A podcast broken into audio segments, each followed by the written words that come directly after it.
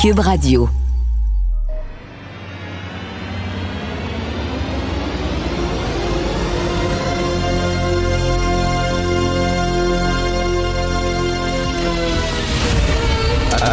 Attention, cette émission est laissée à la discrétion de l'auditeur. Les propos et les opinions peuvent choquer. Peuvent choquer. Oreilles sensibles s'abstenir. Richard Martineau. Martino. Un animateur pas comme les autres. Richard Martineau. Cube Radio. Bon mercredi tout le monde, merci d'écouter Cube Radio. Est-ce que vous connaissez le DSM? Le DSM, c'est un c'est le manuel diagnostique et statistique des troubles mentaux. C'est le manuel qui répertorie tous les troubles mentaux qui sont reconnus par la communauté scientifique. Vous savez qu'avant, il y a plusieurs années, dans le DSM, il y avait l'homosexualité. C'était reconnu comme un trouble mental. On l'a enlevé, bien sûr, de ce manuel-là. Mais tu sais, ça, c'est le manuel. Tous les psychologues, tous les psychanalystes ont ce manuel-là dans leur bureau. Ils s'y réfèrent. OK, donc on fait la liste des troubles mentaux, que ce soit anorexie, schizophrénie, dépression, etc. C'est dans le DSM. Euh, et régulièrement, on en ajoute ou on en enlève en disant ce n'est plus reconnu comme un trouble mental comme c'était pour l'homosexualité. Wokisme. Wokisme, ça devrait être dans le nouveau DSM l'année prochaine. Je suis convaincu parce que c'est vraiment un trouble mental. Je suis désolé, il y a un problème. Vous avez... euh, vous avez entendu parler euh, de ce livre-là, Les Nouveaux Inquisiteurs, enquête d'une infiltrée en terre woke. Alors, c'est Nora Bussigny. Nora Bussigny, c'est une journaliste française. Elle s'est faite passer pour une woke et elle a infiltré le mouvement. Euh, regardez dans la bibliothèque de Cube Radio, elle a accordé cette semaine une entrevue à Sophie Durocher à son émission à Nora Bussigny. C'était très intéressant ce qu'elle disait. Mais elle, disait, elle parlait entre autres d'une fille qui, était- qui avait de l'embonpoint, une fille qui était grosse, Et euh, elle était devenue l'idole de sa gang de woke. La gang de woke qu'elle avait infiltrée, il l'aimait parce qu'elle était grosse, était victime de grossophobie, puis elle était, elle était marginale, elle était mal jugée par le patriarcat, etc. Et à un moment donné, cette fille-là, pour des raisons de santé, elle a dit, ben, je veux maigrir, je pense que je veux maigrir. Mon médecin m'a dit, il faudrait vraiment que je perde du poids. Et là, ils l'ont pas aimé. Ah, tu veux maigrir, toi, tabarnouche, c'est ça, tu veux rentrer dans le capitalisme, tu veux rentrer dans la... Puis là, soudainement, elle était persona non grata. Mise de côté, pourquoi? Parce qu'elle voulait maigrir, donc il les jugeait. Il jugeait sa personnalité par son poids. Complètement débile. C'est malade. Alors là, la nouvelle folie, aux États-Unis, on change les noms d'oiseaux qui dérangent. Alors, les ornithologues vont changer des noms d'oiseaux qui existent depuis des années et des années. Par exemple, il y a un petit oiseau chanteur des prairies qu'on peut trouver dans les grandes plaines. Avant, cet oiseau-là s'appelait en anglais le tick-billed Meccan longspur. C'était le nom de l'oiseau. Sauf que Meccan, le tick-billed Meccan longspur, Meccan, ça faisait référence à John P. Meccan. Et John P. McCann était un fan des oiseaux. C'était un naturaliste amateur, un ornithologue amateur. Il regardait les oiseaux avec ses jumelles. Et il avait découvert cet oiseau-là, puis on lui a donné un nom. Sauf que plus tard, ce gars-là, ben, il était général, il est devenu général de l'armée confédérée, l'armée sudiste, pendant la guerre civile américaine. L'armée sudiste, on sait qu'ils se battaient parce que les autres, ils voulaient garder l'esclavage, alors que le Nord voulait se débarrasser de l'esclavage. Alors là, John P. McCann, il est raciste. Donc, on a enlevé son nom au petit oiseau.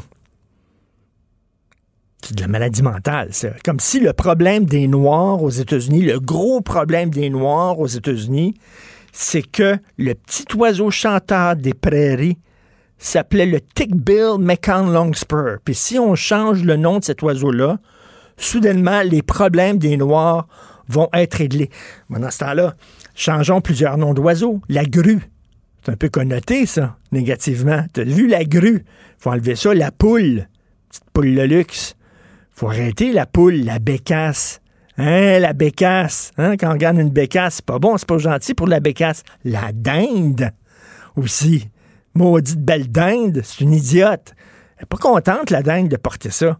Le vautour.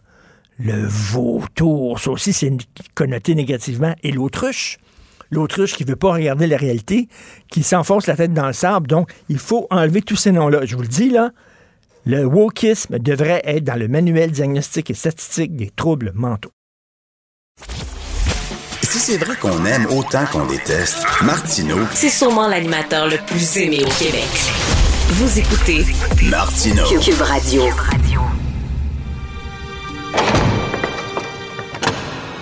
La criminalité, c'est un cycle.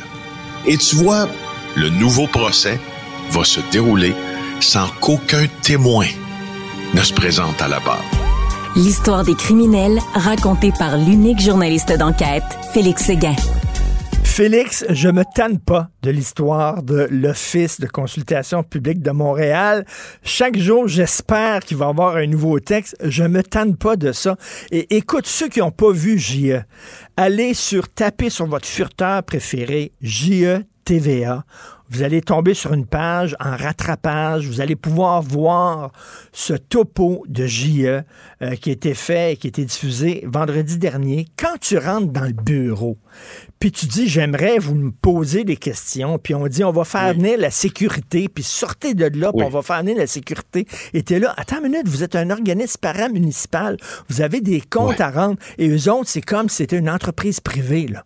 On répond Ouais. pas à D'abord, il y a des règles, il y a des, puis c'est intéressant, peut-être éclairant pour le public de euh, savoir qu'il y a des règles dans euh, ce type d'entrenu- d'entrevue là que l'on fait lorsqu'on décide de se présenter dans les bureaux de quelqu'un ou au domicile de quelqu'un. C'est que toutes les autres méthodes ont échoué. Ce n'est pas du journalisme d'embuscade. Dans le cas euh, de l'Office de consultation publique de Montréal, cela faisait au moins un mois que nous posions des questions sur leurs dépenses, demandions des factures, demandions des justifications, demandions euh, moult et moult questions. Euh, et on n'a jamais, jamais, jamais reçu de réponse. Et à un moment donné, on a dit, bon, mais nous aimerions maintenant que vous puissiez vous asseoir avec nous afin de nous accorder une entrevue pour répondre à des préoccupations, puisque vous êtes au service du public que, que nous, nous avons et que nous croyons que le public avant, ça nous a été refusé. Alors, c'est là qu'on a décidé de se rendre dans les plus hauts étages d'un immeuble de la rue euh, Cathcart à Montréal, au cours Mont-Royal, pour tenter d'en savoir plus. Et la scène qui a été croquée là, où Guy Grenier nous dit j'appelle la sécurité, vous sortez, vous sortez, et où Isabelle Beaulieu, quand elle nous voit arriver, elle se tourne vers euh, Guy Grenier et elle lui dit Guy, help, help. Ben et là, tout le monde est un peu. Et c'est cette scène-là. Voilà, c'est c'est comme ça. C'est la genèse de cette scène-là, c'est ceci. Et là, donc, euh, on apprend, là, ben, tu sais, justement, dans le topo de JE, à un moment donné, vous demandez euh, les factures euh, d'une d'une de leurs nombreuses visites au restaurant. Euh, Il faut dire que la présidente est allée 77 fois au resto en un an. C'est énorme. C'est deux fois par semaine, presque. Donc, là, vous voulez savoir avec qui ils étaient et qu'est-ce qu'ils ont commandé. Et là, vous avez la facture et tout est cavardé. Ouais, ça, je vous conseille d'aller voir l'article du Journal de Montréal ce matin de Dominique Cambon-Goulet et d'Annabelle Blais. C'est que euh, on, on est rendu à la journée, puisque tu ne te tannes pas justement là euh, de, de connaître de nouvelles informations au sujet de l'OCPN. On expose toute notre démarche au complet là, euh, dans, dans cet article-là aujourd'hui, ou presque, et on, on, on dit ce qu'on a demandé, puis on, on montre ce qu'on a reçu. Alors oui, les factures de restaurant que l'on a demandées, on les voit là dans le journal aujourd'hui, là presque complètement caviardées. Je vais juste te dire une chose aussi que tu trouveras probablement très amusante. Quand tu as parlé, et d'ailleurs, euh, j'ai reparlé de cette expression que tu as utilisée hier toute la journée, de l'enfumage. Quand on se fait enfumer là, dans un par un paquet de réponses qu'on répond toujours à côté de la question, on parle dans de grands concepts pour noyer dans un charabia de notre notre intervieweur. Quand on a demandé à l'Office de consultation publique les factures de restaurants, les factures de voyage, on s'est adressé à l'Office de consultation publique par la loi d'accès à l'information. Pour ceux qui savent pas c'est quoi, c'est une loi qui permet d'avoir accès aux documents publics. Il y a plusieurs, euh, euh, il y a plusieurs articles désuets d'ailleurs dans cette loi-là là, qui font en sorte qu'on caviarde beaucoup, beaucoup de documents qu'on remet aux journalistes, notamment quand il y a un tiers d'impliqué. Euh, notamment, on caviarde des détails, c'est-à-dire qu'on sait que ça a coûté, je sais pas moi, 200 dollars au restaurant, mais on sait pas exactement ce qu'on a mangé. Pourtant, c'est très, très pertinent. Parce que si la personne a dépensé 200 dollars chez Alexandre puis elle était seule, Ben elle a oui. commandé beaucoup d'affaires sur le menu. Si elle n'était pas seule, on veut savoir avec qui. Ce qu'elle a commandé sur le menu, est-ce que c'était juste de l'alcool ou c'était juste des victuailles de Ben, est-ce qu'elle parlait, de job? Est-ce qu'elle parlait, tu sais, si elle était là avec sa cousine ou euh, avec euh, son, son chum ou avec sa meilleure amie, Voilà. euh, puis pas quelqu'un du bureau, Voilà. ben c'est différent. Mais maintenant, je vais t'amuser encore plus que ça. Sais-tu c'est qui? Sais-tu, entre autres, de qui on demandait les factures à l'OCPM? Guy Grenier, celui que vous avez vu là lorsqu'on est arrivé dans les bureaux de l'OCPM. Et sais-tu qui est responsable de la loi d'accès à l'information à l'OCPM? Non. Guy Grenier. Qui est au Brésil? Alors, On le salue. qui hein, est au actuellement. Brésil, oui, qu'on salue. Euh, Sacha Distel le salue aussi, euh, avec l'incendie à Rio. Pas pu m'empêcher de faire certaines analogies avec Rio qui brûle euh, et Guy Grenier qui s'y trouve. Mais écoute, est-ce que tu vois toute, euh, est-ce que tu vois toute la stupidité de ça? Moi, Richard, j'enquête sur toi. Je te demande tes factures. C'est toi qui es responsable de la loi d'accès à l'information qui décidera si tu vas me les donner ou non. Mais c'est n'importe quoi. Ça, c'est du- c'est de l'autogouvernance suffisante et qui est, qui est là dans, une, sim- dans un simple euh, objectif, c'est que tout reste hermétique.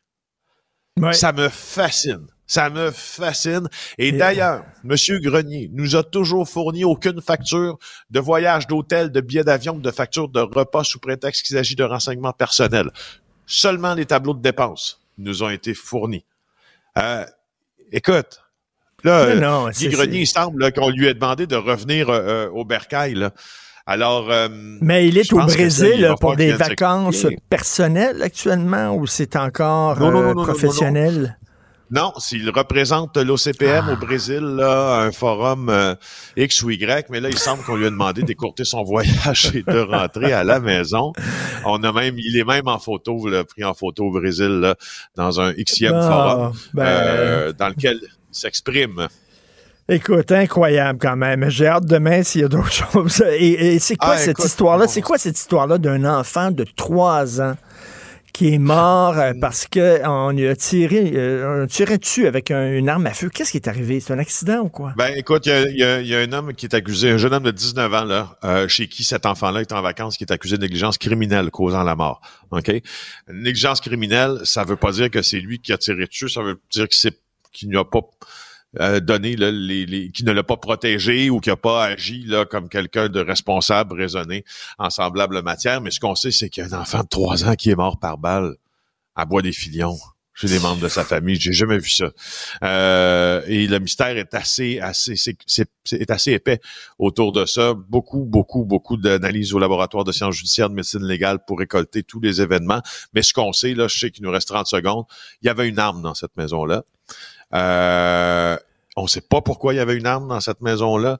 Il y a d'autres gens mineurs aussi qui Et- sont interrogés par rapport à la mort de l'enfant. C'est incompréhensible, honnêtement. C'est quoi la chicane, le poignet, le coup à parti? On n'en sait pas rien, mais ça, ça s'est passé ici au Québec. Merci beaucoup, Félix Oui, Séguin.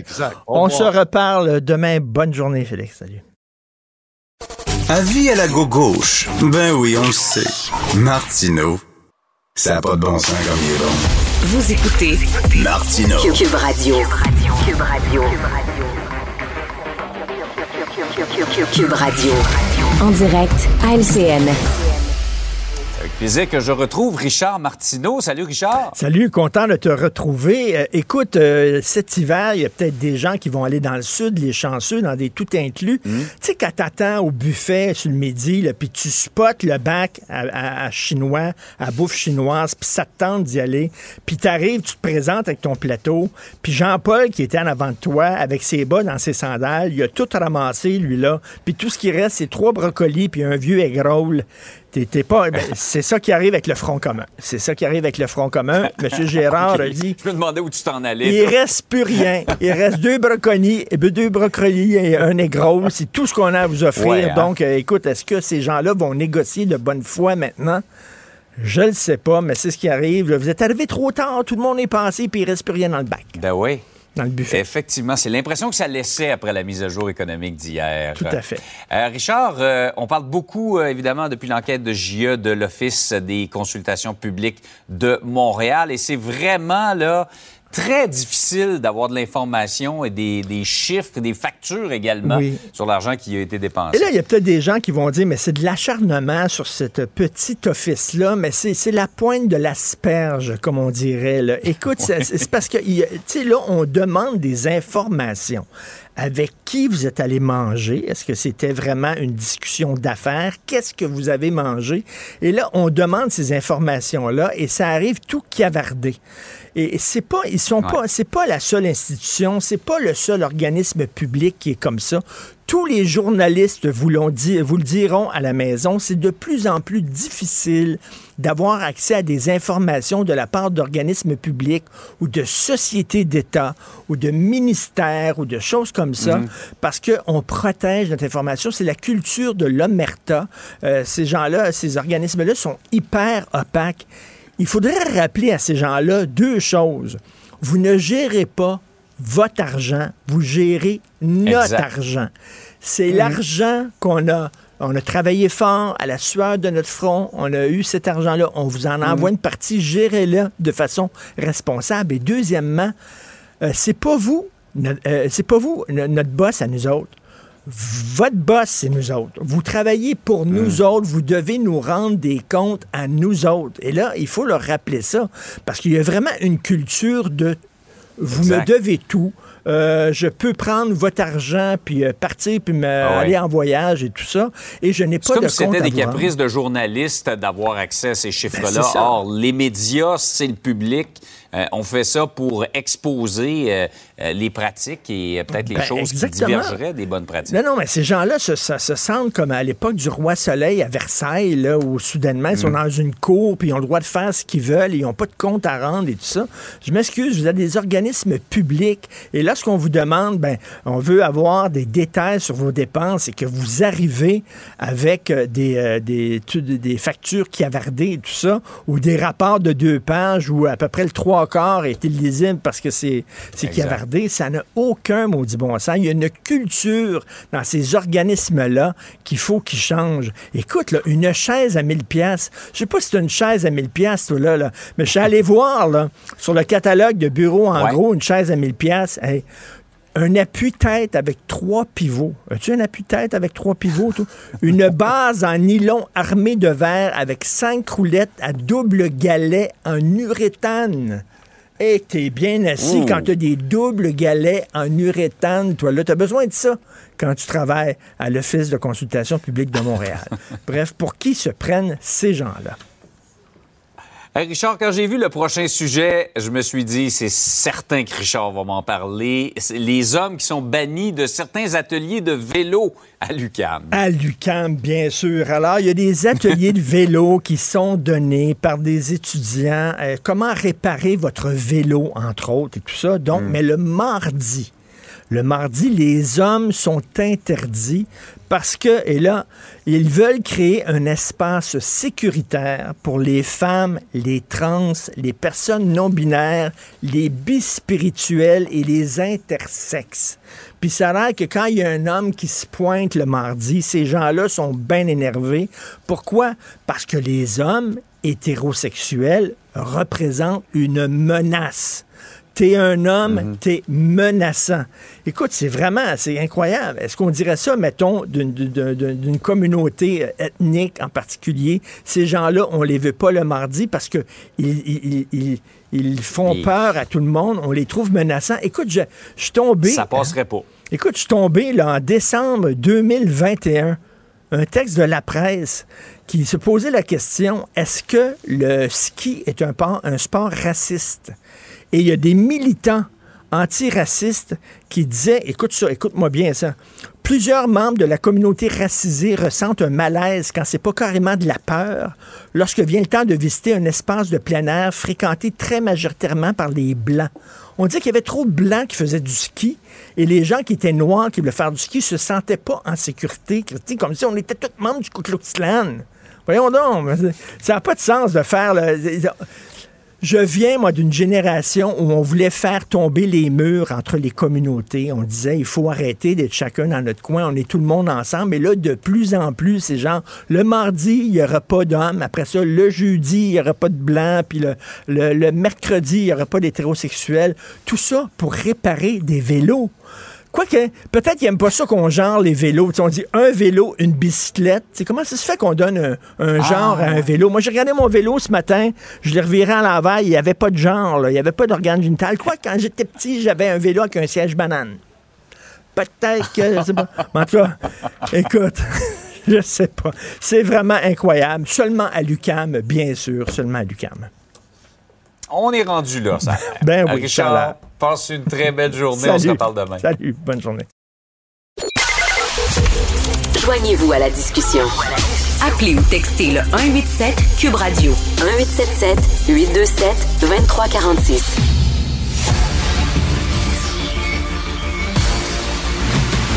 Jean-François Lisée. On va juste dire qu'on est d'accord. Thomas Mulcair. Je te donne 100% raison. La rencontre. C'est vraiment une gaffe majeure. Tu viens de changer de position. Ce qui est bon pour Pitou est bon pour Minou. La rencontre. Lisée. Mulcair.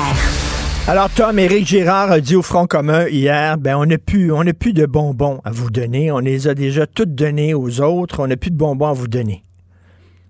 Il ne m'entend pas. Alors, on va commencer avec Jean-François Qu'est-ce que tu penses? Euh, c'était une position de négociation du gouvernement en disant, ben là, vous allez maintenant avoir des demandes un peu plus réalistes parce que vos demandes sont très réalistes. Si on veut, euh, si on veut vous donner ce que vous demandez, on devra endetter la province. Qu'est-ce que tu en penses? Ben, D'abord, ce qui est intéressant dans la, la mise à jour économique, c'est que on se rend compte que même pour ces autres priorités, comme euh, le, logement, et on met 900 millions dans le logement, 900 millions du fédéral, ça fait 1,8 milliard. Bon, c'est bienvenu. Euh, ce qui fait pour euh, le changement climatique, pour les municipalités, ce qui fait pour tout, en fait, il le prend dans sa réserve. Il y a une réserve. On, on dit toujours, bon, on va garder 2 milliards, peut-être 3 par année pour les coups durs. Là, des coups durs, il y en a de plus en plus avec les feux de forêt, on n'avait pas prévu ça, des inondations, on n'avait pas prévu autant. Bon. Mais là, pour faire ces mesures, il utilise donc sa, sa, route de secours. Et là, il dit, ben là, il n'y a, pas il y a pas de deuxième route de secours prévue pour le secteur public. Mais là, tu es dans le secteur public, tu dis, attention là, là, pour l'instant, votre offre euh, ne, me, ne me permet pas de survivre à l'inflation. Et tu es en train de me dire que l'an dernier puis l'année d'avant, quand tu savais que cette négociation s'en venait puis que l'inflation montait, tu n'as pas organisé tes affaires de façon à pouvoir nous protéger contre l'inflation? Ben, mon gars, c'est ton problème. tu iras emprunter. Tu as mal organisé tes affaires. Et ce qui est extraordinaire aussi, c'est que ce que je trouve le mieux dans euh, les, les mesures annoncées hier, c'est que sans décider d'envoyer des chèques supplémentaires, il y a une indexation automatique de toutes sortes de choses qui aident les plus démunis. Les allocations familiales vont augmenter de 5 à 6% ça c'est automatique à cause de l'inflation de l'année précédente. L'aide sociale va augmenter de 5 à 6% la prime au travail va augmenter de 5 à 6 euh, le, remboursement, euh, ce qu'on appelle la, la, la, contribution euh, solidarité qui rembourse la TPS et la TVQ et plus, va augmenter de 5% Et donc, pour une famille, par exemple, très pauvre qui reçoit, qui, qui a 20 000 dollars de revenus, ils vont recevoir 2 000 dollars de plus dans l'année par tous ces chemins-là. Ben, c'est 10% d'augmentation de revenus. Tu sais, c'est considérable. Et pour presque toutes les familles, ça va être à peu près ça, 1500, 2000 dollars de revenus supplémentaires. Ben, ça, c'est bien, OK? Mais là, ils disent, oh, j'ai indexé tout ce monde-là, mais hmm. vous, les travailleurs de la fonction publique, je vous indexe pas. Ben là, c'est pourquoi on est, on est les seuls, tu sais, qu'on n'est pas, pas indexé. Alors, moi, je pense que la situation, elle est, elle est intenable parce que, euh, évidemment, la pire chose qui peut arriver, tant qu'ils ne proposent pas l'indexation, donc la protection du pouvoir d'achat, rien ne se passera sauf une grève générale illimitée, puis ensuite une loi spéciale qui dégraderait encore plus la qualité du service, parce que ça euh, démoraliserait euh, les, employés qui sont déjà Tom, Tom le, le, Front commun peut dire au gouvernement, vous le saviez que les négociations avec le secteur public s'en venaient, vous le saviez, puis pendant ce temps-là, vous avez donné des chèques à droite et à gauche. Est-ce que tu, euh, tu comprendrais le Front commun de répondre ça? Ben, tout à fait. Ils étaient en train de vider le pantry expressément pour pouvoir se retourner de bord. On dit, ben, il n'y a plus rien dedans. Je peux, je peux pas t'aider. Tu as un job avec sécurité euh, de travail compte-toi chanceux parce qu'il y en a bien qui perdent leur job de ce temps-ci. C'est un peu ça la stratégie. Mais Éric Girard, en, entrevue avec euh, notre ami et collègue Paul Larocque euh, hier à la joute, pouvait pas être plus clair. Il a une marge de manœuvre. il a essayé de patiner quand Larocque lui a demandé Ah ouais, aucun coussin, aucune réserve. Ben, il y a toujours des manières de. Donc, ils vont bonifier leur offre, mais c'est pour essayer de rendre digeste quelque chose qui ne l'est pas.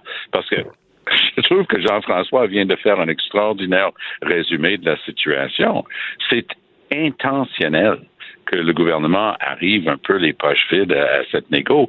Puis, encore une fois, Jean-François a raison de mettre le, cercle autour de la tâche de l'incompétence et l'ingérence.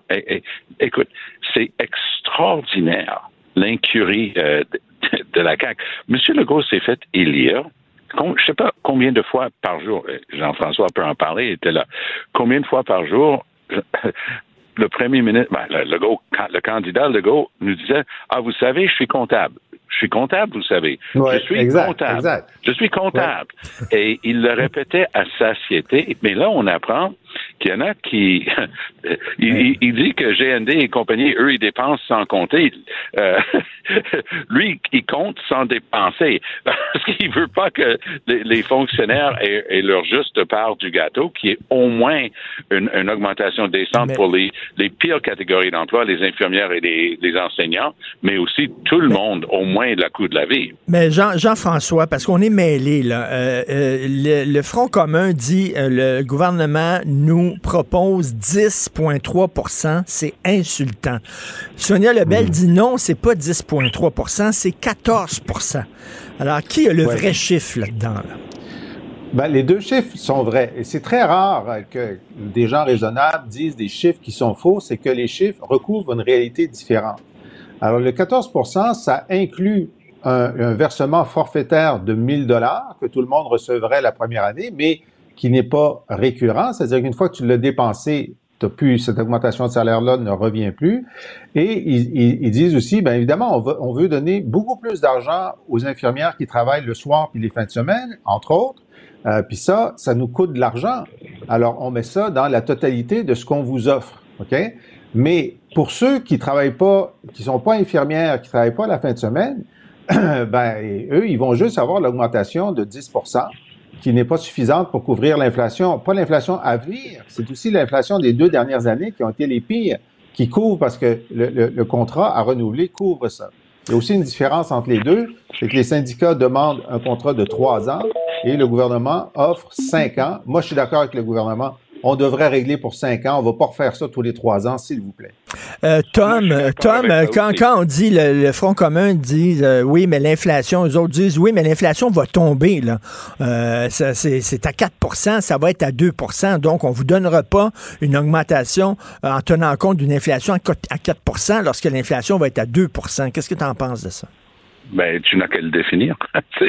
c'est pas un gros débat. pas, besoin de faire une chicane là-dessus. Tu définis qu'est-ce que tu entends par coût de la vie, comment c'est mesuré, et tu l'inclus dans euh, les salaires à venir. Tu n'as pas besoin de le déterminer d'avance. Et Richard, pose-toi la question autrement. Il y a trois ans, dis-moi un économiste qui avait prédit une inflation à 8 euh, est-ce que tu en connais? Moi, j'en connais pas. Alors, si les économistes aujourd'hui savent, ce qui est du pure bullshit, ils peuvent pas savoir que ça va être 2% Ils supposent qu'avec les mesures de restreignantes, que ça va baisser, machin, mais ils peuvent absolument pas le prédire. Donc, tu l'inclus, tu le définis dans ta convention collective, puis le tour est joué. Euh, tu disais tantôt... Les syndicats, Richard, les syndicats sont d'accord pour dire, regardez, on va se fier sur Statistique Canada. On ne le mettra pas dans la convention de chiffres, on ne va pas essayer de deviner. On attendra les chiffres, puis vous nous donnerez ben ce que Statistique Canada dit. Ben ça, c'est ben très correct. Mais, mais Jean-François, tu disais tantôt, tu te mettais dans la peau euh, des gens du Front commun en disant au gouvernement, ben, c'est votre problème, vous n'avez rien qu'à euh, vous endetter pour nous donner l'augmentation qu'on veut. Est-ce que tu penses que les gens euh, seraient prêts à ça? Les Québécois, est-ce que les Québécois disent, ben oui, endettez-vous pour leur donner ce qu'ils veulent? Ben, endettez-vous. Ce que ça signifie, c'est que là, il nous a annoncé hier qu'on allait revenir à l'équilibre budgétaire en quatre ans ben, on peut revenir à l'équilibre budgétaire en cinq ans ou en six ans. Ça, c'est une possibilité. La deuxième possibilité, c'est de dire, bon, on essaie de revenir à 30 euh, de, de dette sur notre richesse collective euh, d'ici quelques années, ben, plutôt que de l'atteindre, là, je me souviens pas, est-ce que c'est en, six ans, on va l'atteindre en huit ans. Et l'autre question, c'est, ben, on met 4 milliards par année dans le fonds, des générations. Ben, si on a besoin de milliards de plus, ben, on va en mettre juste 3 milliards par année. On n'est pas sur le bord de la faillite, là, au Québec. Nos, finances publiques sont parmi les meilleures en Amérique du Nord. Alors, il y a toutes sortes de façons d'aller chercher un peu plus d'argent. Euh, Tom, je veux aborder un sujet avec toi. Tu m'as proposé ce sujet-là que je trouve intéressant. Tu dis que la sécurité du pays, elle est mal défendue. Écoute, au cours des deux dernières années, un comité parlementaire conjoint entre la Chambre des communes et le Sénat se penche sur le cas de la Gendarmerie royale du Canada. Et pour le dire en termes simples, il n'y a rien qui va plus dans la gestion de la GRC. Bon, si on aime bien le carrousel, puis les chevaux, puis les gens qui sont habillés en rouge pour des cérémonies, on pense pas plus que ça à la GRC. Mais à travers le Canada, il y a juste le Québec et l'Ontario. On peut ajouter le Royal Newfoundland Constabulary là-dedans, mais il y a vraiment juste deux grosses provinces organisées avec une police provinciale, c'est le Québec et l'Ontario. Et à travers le Canada, quand vous êtes à Dauphin, au Manitoba, ou que vous êtes à Surrey, Surrey, c'est des centaines de milliers de personnes, c'est Laval comme banlieue de Vancouver, la police locale a toujours été la GRC. Là, les provinces, le fédéral essaient d'enlever ce rôle-là dans ce qui est autrement plus organisé que des, régions rurales. Mais c'est une historique. C'est là depuis 150 ans. Puis les gens regardent ça comme faisant partie de l'histoire. Mais personne ne s'est jamais penché sur le cas de la gestion. Est-ce qu'ils sont capables de remplir leur mandat? Et ce rapport est dévastateur. Et, et, ça confirme quelque chose que moi j'ai su comme avocat j'ai eu à travailler sur le dossier de la réalisation d'un syndicat pour la GRC, parce que c'est le seul corps de police au Canada pas, euh, qui n'avait pas le droit de se syndiquer. Ça, ça a été permis par une décision de la Cour suprême. Mais je peux juste te dire que moi, je savais, parce qu'on on, pataugeait là-dedans tout le temps, en haut lieu, là, la GRC, c'était de l'incompétence par-dessus difficulté, par-dessus erreur. Ça, ça marche pas. Et comment tu peux être à la fois le FBI puis le shérif local d'une petite bled en Caroline du Nord? Tu peux pas. Soit tu es le FBI, soit tu es le, le, shérif de, la petite bled. Et, mhm. et, c'est ça qu'on essaie d'avoir avec la GRC. Et c'est là-dessus qu'ils ont jeté une lumière. Et c'est rare que les deux chambres de Parlement se penchent sur un dossier comme celui-là, mais le rapport, comme je dis, Richard, est vraiment euh, mauvais pour la GRC et sa gestion. Euh, écoute, Jean-François, je t'amène sur un autre sujet parce que hier, tu parlais de cette proposition de l'Université Concordia, McGill et Bishop de donner des cours en, anglais, en, français, euh, des cours en français à leurs étudiants. Euh, je lisais sur Twitter Frédéric Lacroix, le chercheur indépendant qui fait toutes sortes d'études sur le français, et il dit ben Jean-François Lisée a tort parce que c'est pas quelques cours. Il a dit il a raison. Il, a raison et il est tort. Mais là, je prendrais ah, ben, que je prendrais le côté vois ça, là. T'es un peu biaisé, là, ton affaire. Mais il n'est pas d'accord avec toi en disant, euh, écoute, c'est pas quelques cours de français qui vont faire vraiment la différence. Est-ce que tu as des choses à répondre à Frédéric Lacroix? Écoute, je trouve que Frédéric fait une contribution inestimable à notre connaissance de la dynamique linguistique dans, euh, dans les écoles du Québec. Il continue à le faire et je le salue. Mais on a, on a ce désaccord là-dessus. Est-ce qu'une université anglophone est en soi anglicisante? Évidemment c'est une université anglophone. c'est comme tu dis, à Toronto, peu importe le nombre de cours de français ou d'espagnol ou de chinois que tu vas donner à Toronto, la ville est anglicisante, bien sûr. Alors, notre choix, c'est est-ce qu'on peut faire en sorte que dans cette institution anglophone, tous les diplômés sortent avec une connaissance opérationnelle du français? Est-ce que c'est mieux ça que ne pas l'avoir? Bien, évidemment que c'est mieux ça. C'est de ça qu'on discute. Euh, McGill ne sera jamais une institution euh, qui est en soi euh, francisante.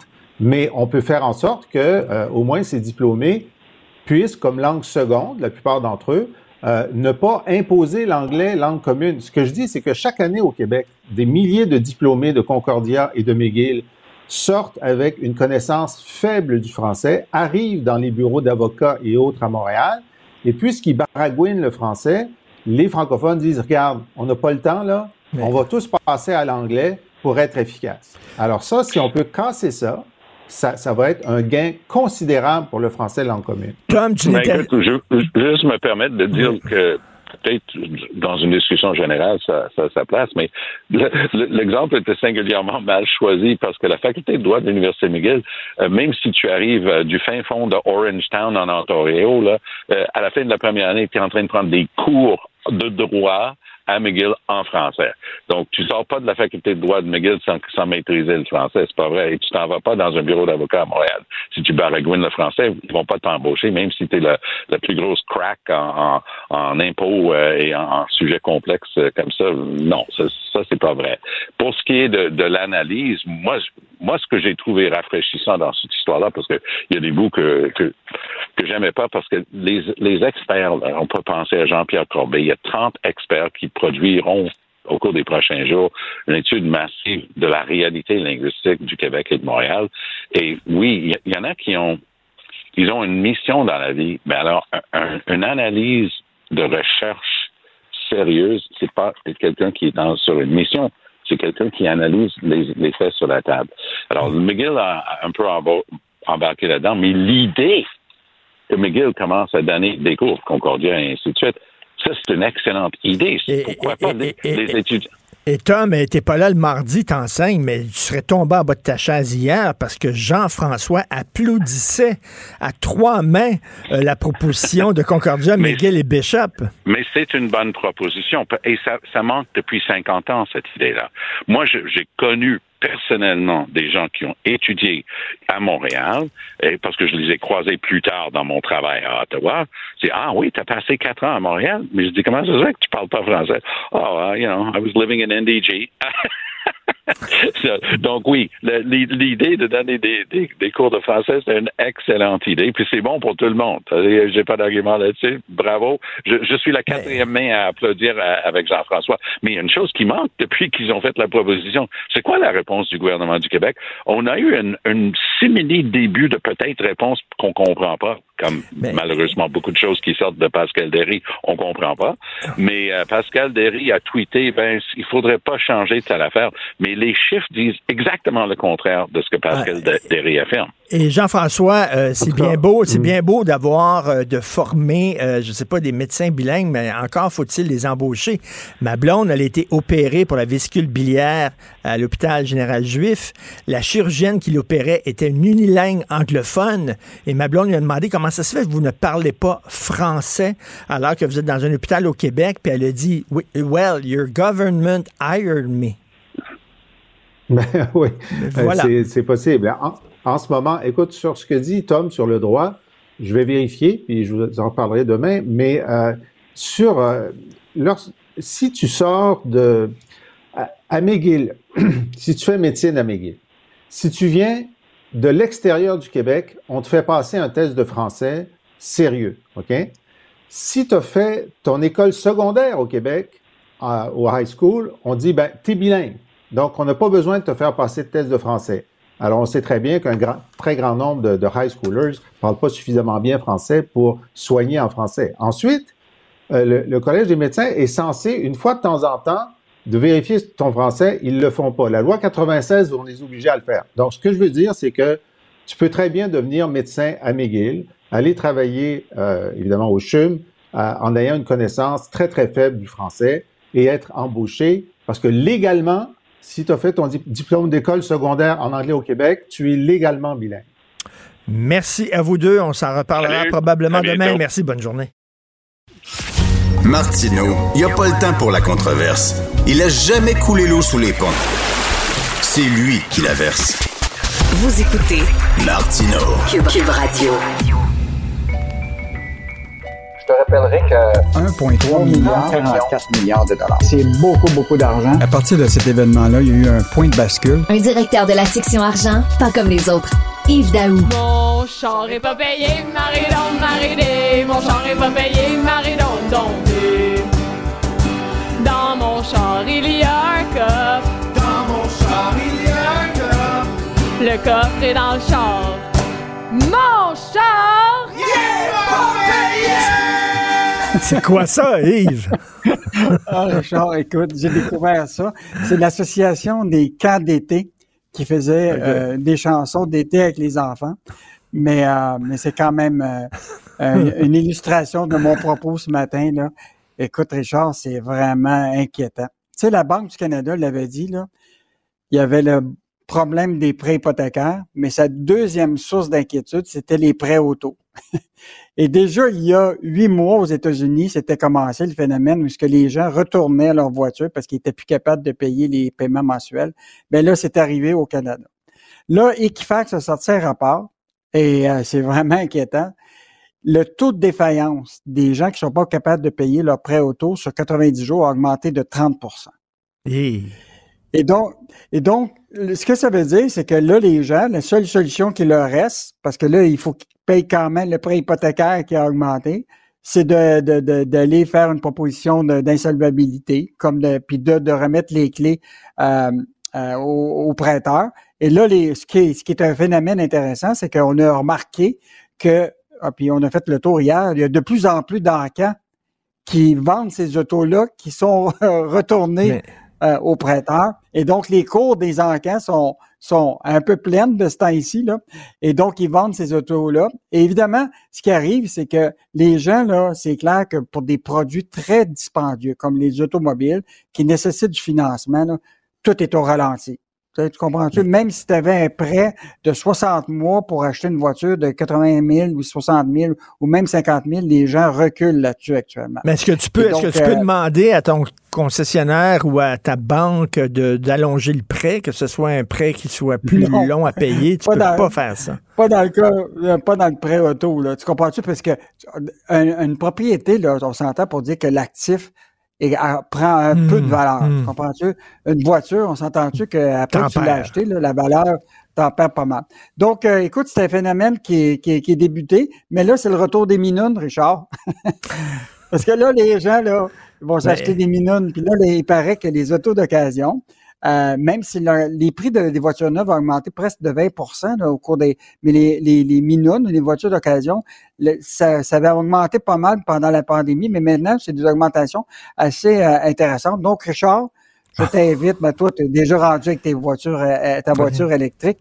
Et donc, ben euh, si tu veux avoir un auto d'occasion, ça vaut la peine maintenant de. Ben, parce que le, malheur des uns fait le bonheur des autres. Alors, ces gens-là qui vendent leur auto à l'encan, ben, il y a des gens qui vont être bien contents de l'acheter pour euh, peut-être quelques pinottes, leur minoune. Ben, Mais ça veut dire que on va voir de plus en plus de minounes ces routes qui font du bruit, qui polluent, qui sont dangereuses. Eh ben. mais Richard, je veux, juste te, je juste te rappeler, je te reviens sur les voitures électriques. Là. Actuellement, là, les, euh, les prix euh, sont coupés aux États-Unis un peu partout.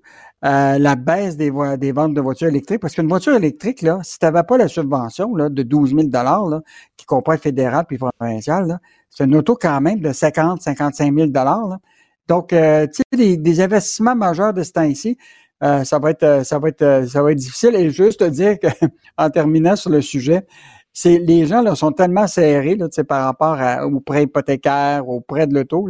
Il y a un sondage de BMO qui été fait qui dit que les gens sont inquiets pour Noël. Et là, tiens-toi bien, Richard, 26% des gens qui ont été sondés pour le temps des fêtes vont retirer des gens de leur liste de, de cadeaux. Ah, ça se peut très bien qu'on n'ait pas de cadeau cette année, Richard. OK. Euh, hier, euh, c'était la mise à jour économique. Euh, mauvaise nouvelle pour les gens du Front commun, Yves. Ah non, mais là, tu sais, le, Père Noël, Éric Girard, sera pas là cette année. Là. donc, évidemment, c'était la mise à jour économique. Il a fait le portrait de l'état des finances du Québec pour les cinq prochaines années. Et donc, là, ce qui est, ce qui est moi qui me frappe davantage, c'est que finalement, pour les, le Québécois moyen, là, il n'y a pas vraiment de mesures exceptionnelles. Donc, il n'y aura pas de chèque. Et là, ce qui est intéressant, c'est qu'ils vont comme prévu depuis 2022, là, euh, il y a une indexation automatique de ce qu'on appelle du régime d'imposition des particuliers, qui est 5,8. À partir du 1er janvier, tu as comme une bonification qui est utile pour tous les Québécois. Et tiens-toi bien, Richard, ça représente 282 dollars de plus dans nos poches en 2024. Fait que si tu divises ça par 12 mois, ça fait 23 pièces par mois. Ça remplit même pas ta tank à essence. c'est combien de café, ça, là, là? Écoute, là. Oh, ben, un café par semaine. Ça dépend de non, ça dépend où tu prends ton café. Si tu le prends dans le plateau, il est 8 piastres. Si tu le prends à Rive-Sud, il, est meilleur marché chez Tim Hortons. Mais il y en demeure pas moins que le, budget, et il y en avait pour tout le monde hier. Évidemment, euh, il y a eu la question de tout ce qui touche le logement. Euh, donc, le gouvernement envisage sérieusement d'augmenter les, euh, les, les, nouveaux logements sociaux de 8 000 euh, d'ici cinq ans, euh, 500 pour les itinérants. Euh, il allonge aussi le programme de location familiale, euh, le logement, excuse-moi, de, pour 25 000 familles. Donc, 150 000 foyers qui vont être admissibles à ce programme-là. Il y en a aussi pour l'itinérance, évidemment les, les, l'alimentation pour les, les, gens qui ont des banques alimentaires. Donc, tout le monde en a, mais il y a pas moins, Richard, que cette année-là, c'est pas aujourd'hui que tu vas avoir une baisse d'impôts, mais il y a pas moins qu'il augmente quand même les dépenses. Bon, il a prévu quand même que les dépenses pour les, euh, les fonctionnaires, ça sera pas plus que 14% qu'est-ce qui est réclamé par, euh, par le, Fonds commun. Donc, c'est déjà un signe que le ministre Girard n'a pas l'intention de bouger beaucoup pour le, Fonds commun. Mais ce qui est fascinant dans l'analyse que Michel Girard fait ce matin dans sa chronique, c'est les revenus supplémentaires que, le, que, notre ami euh, Éric Girard va avoir, le ministre des Finances. Écoute, les transferts du fédéral ont augmenté. Donc, on va avoir plus d'argent du fédéral, donc, euh, je ah. pense que M. Capitaine euh, Canadien. Ben oui, ben oui. François Legault, François Legault va être content. Regardez, le fédéral, c'est payant, qu'il va dire. Là. Puis il y, a, une petite ligne à quelque part, Richard, qui est vraiment que Michel Girard euh, a, découvert. Écoute, ça s'appelle Revenu d'hiver. Et là, il y a 2 milliards de plus de revenus qui vont venir de ah. là. Et donc là, c'est des questions de, de droits de permis, de taxes, euh, de toutes sortes. Euh, et donc, on n'a pas eu le temps d'analyser tout ça, mais il y a demain pas moins que les revenus vont être en hausse, puis une grande partie peut-être va venir de dans nos poches. Et ça, ça va être gratter au cours des, prochaines semaines. tu disais 23 dollars par semaine, euh, par mois, c'est 6 piastres par semaine, ça. 6 piastres par semaine dans nos poches. Wouh! Party! Non, mais ce que, non, mais ce qu'Éric Girard a dit, c'est qu'il a baissé les impôts au mois de, juillet, qu'on a déjà vu ça sur notre chèque de paye. Puis là, que quand on va arriver au 1er janvier, quand tu vas faire ton rapport d'impôt, tu vas avoir un plus grand remboursement. Donc, euh, écoute, on va attendre ça au début de l'année, Richard. Mm. Prépare-toi. Moi, ce que je te propose, c'est fais ta liste d'emplettes, réduis tes, euh, comme prévu, le nombre de personnes à qui tu vas faire des cadeaux, puis tu leur feras des cadeaux en janvier. Quand tu auras ton remboursement d'impôts. OK, ça c'est bon. À la fête des rois, tiens, le 6, 7 euh, ah, janvier, là, la fête des rois. Là. Merci beaucoup, Yves. À demain. Bonne journée. Richard Martineau. Les commentaires haineux prennent certains animateurs. Martineau s'en régale. Mmh, alors, le YAB est au vache concernant la taxe carbone. Euh, ceux qui n'ont pas suivi ça, le Justin Trudeau, il a dit on va exempter les foyers qui carburent au mazout. Ceux qui chauffent avec du mazout à la maison, vous n'avez pas besoin de payer la taxe carbone. Là, le Parti conservateur du Canada a dit ben, pourquoi seulement ceux qui chauffent au mazout? Pourquoi enlever la taxe carbone pour toutes sortes de chauffage domestique, que ce soit électrique, au gaz, au mazout. tu chauffes pour ta maison, tu n'as pas besoin de payer de taxe carbone. Euh, le Bloc québécois s'oppose totalement à cette mesure-là. On va, on va vous démêler ça avec euh, Jean-Denis Garon, député de Mirabel pour le Bloc québécois. Bonjour, Jean-Denis Garon. Bonjour, M. Martineau. Euh, Justin Trudeau aurait voulu tuer la taxe carbone, qui n'aurait pas pu s'y prendre autrement, parce qu'en ouvrant cette boîte de Pandore-là, en disant on va faire une exemption pour le mazout, ben là, c'est sûr que là, les gens auraient dit ben pourquoi seulement le mazout? Ben d'abord, Richard, je me permets de corriger ah. ton introduction. OK. Parce que il faut le rappeler et le rappeler encore, la taxe carbone fédérale ne s'applique pas au Québec. Les Québécois ne la paient pas. Il n'y en a pas de première, il n'y en a pas de deuxième, il n'y en a pas de troisième. Le, le, le, nombre de taxes carbone inventées par les conservateurs est proportionnel à leur désespoir d'essayer de convaincre les Québécois de quelque chose de faux. Non, non, mais je, je parlais, je parlais du Canada, là, bien sûr. C'est un, c'est un débat. tu parlais de l'Atlantique. Donc, ce que M. Trudeau a fait, ses sondages sont bas en Atlantique. Alors, ce que ce qu'il a décidé de faire, c'est pour trois ans de suspendre la taxe carbone sur le mazout et de payer des thermopompes. Mais c'est davantage du désespoir politique qu'une qu'une politique structurée. Alors, nous, au Bloc québécois, on a été pris un peu en sandwich parce qu'on dit que la taxe carbone ne s'applique pas et en même temps, on fait face à une mesure comme ça. Mais il faut bien faire attention à ça parce que le moment où les Québécois paient, Richard, c'est quand les autres provinces ne font pas leur effort. Parce que nous, on a notre propre système d'échange de permis d'émission. Si les Québécois sont pas d'accord avec ça, ça sera discuté à l'Assemblée nationale et non ici à Québec. Et, euh, et ça date de l'ère Harper. On l'a pas fait à cause de Trudeau. Et quand les autres provinces font pas leur effort, ça crée de la concurrence déloyale envers nos entreprises. Tu Richard, les 27 pays de l'Europe font leur effort. Le Japon fait son effort. La Californie, on s'entend, est un leader mondial en innovation. Je veux dire, nos téléphones, là, tout ce qui est, toutes les innovations de nos téléphones sont californiennes. La Californie fait son effort avec le Québec. L'État de Washington vient de rentrer dans notre système. Alors, quand on crée des passagers clandestins, quand on démantèle ce système-là dans le reste du Canada, c'est à ce moment-là que nous, on paie. Et je vais rajouter une chose, Richard, c'est que l'Alberta, là, à chaque année, cette année, là, ils vont ramasser 24 milliards out. Milliards de redevances sur le pétrole. Et chaque sou, euh, chaque sou que les pétrolières envoient au gouvernement de l'Alberta, ils aimeraient mieux se le mettre dans les poches. Alors, ils sont contre les redevances, ils sont contre les taxes, mais euh, ultimement, là, les Québécois paient quand les autres font pas leur effort. Et nous, on pense que les Québécois doivent pas payer pour le reste du Canada. D'ailleurs, quand Pierre Poilievre a courtisé le Québec, les Québécois, en leur disant la taxe carbone, ça n'a pas de bon sens, il s'est fait remettre en sa place en disant, ben, c'est parce qu'il n'y en a pas au Québec. Là. Il était un petit peu dans le champ, là, M. Poilievre. Ça, là, ça, c'est une saga. Tu sais, moi, j'arrive du monde académique, ça fait à peu près deux ans que je suis député. C'est quasiment succulent comme, comme saga parce que ils comprennent pas le Québec. Et là, ils ont décidé qu'ils faisaient campagne sur la taxe carbone, donc en excluant le Québec. Et là, ça leur a pris plusieurs mois à comprendre qu'elle s'appliquait pas chez nous. Alors là, ce qu'ils ont fait, c'est qu'ils ont essayé d'en trouver une deuxième. Ils ont dit, le règlement fédéral sur les carburants propres, ça, les Québécois vont payer. Sauf qu'ils ont oublié que depuis déjà un an, on a notre propre règlement qui est encore plus sévère, qui s'applique déjà, qui a à peu près pas eu d'effet à la pompe, puis que le règlement fédéral va s'appliquer en 2030.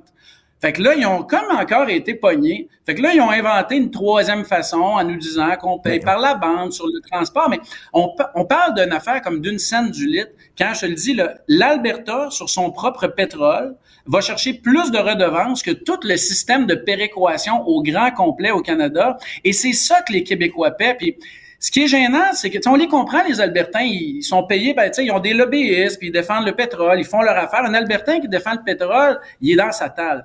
Mais les conservateurs du Québec, là, ceux dont les électeurs vont à la pompe. Là. Eux autres, pour avoir des sièges un jour de ministre, pour garder leur siège de député, pour plaire à leur chef, c'est toute la gang à Jean Charest. Ça. Ils avaient tout pris pour Charest à part un. Là. Ben là, qu'est-ce qu'ils font? Euh, ils mentent aux Québécois, ils défendent ce système-là, quand en réalité, ce qu'on paie, nous, les Québécois, à la pompe, là, c'est pas la taxe sur le carbone, c'est les routes des Albertains, les ponts des Albertains, les écoles des Albertains, le système de santé des Albertains. Ben puis ça, ben, c'est pas Gérard Deltel, c'est pas Pierre Paulus, c'est pas Bernard Généreux qui va vous le dire, puis ça prend un bloquiste économiste qui connaît bien ce système-là pour vous le dire, et ça me fait plaisir, Richard. Euh, Justin Trudeau euh, se, se, pète les bretelles en disant qu'il est un grand écologiste. Qu'est-ce qui l'a amené à suspendre, à vouloir suspendre la taxe carbone pour les gens qui se chauffent au mazout? Ben écoute, tu Dieu merci, euh, j'assiste pas au caucus des libéraux. Je présume qu'il y a des frustrations euh, dans son caucus. Je présume qu'il regarde les sondages. Je présume qu'ils sont inquiets. Mais tu sais, euh, tu, tu, me permettras de, de, dévier un peu la question, puis je le fais volontairement. Là. Tu sais, avec tout ça, les gens parlent de taxe sur le carbone. Les Québécois, on parle d'une taxe qui s'applique pas au Québec. Puis pendant ce temps-là, l'opposition officielle là, à Ottawa, elle fait pas son travail. Là, elle fait pas son travail pour les Québécois. Euh, on parle pas des dossiers qui sont importants. Ça fait combien de temps, Richard, qu'on n'a pas entendu parler de transfert en santé? Là, nous, on défend nos PME pour le compte d'urgence. C'est des dizaines de milliers de PME qui risquent de faire faillite parce que le fédéral n'est pas flexible. On n'en entend pas parler à part du bloc.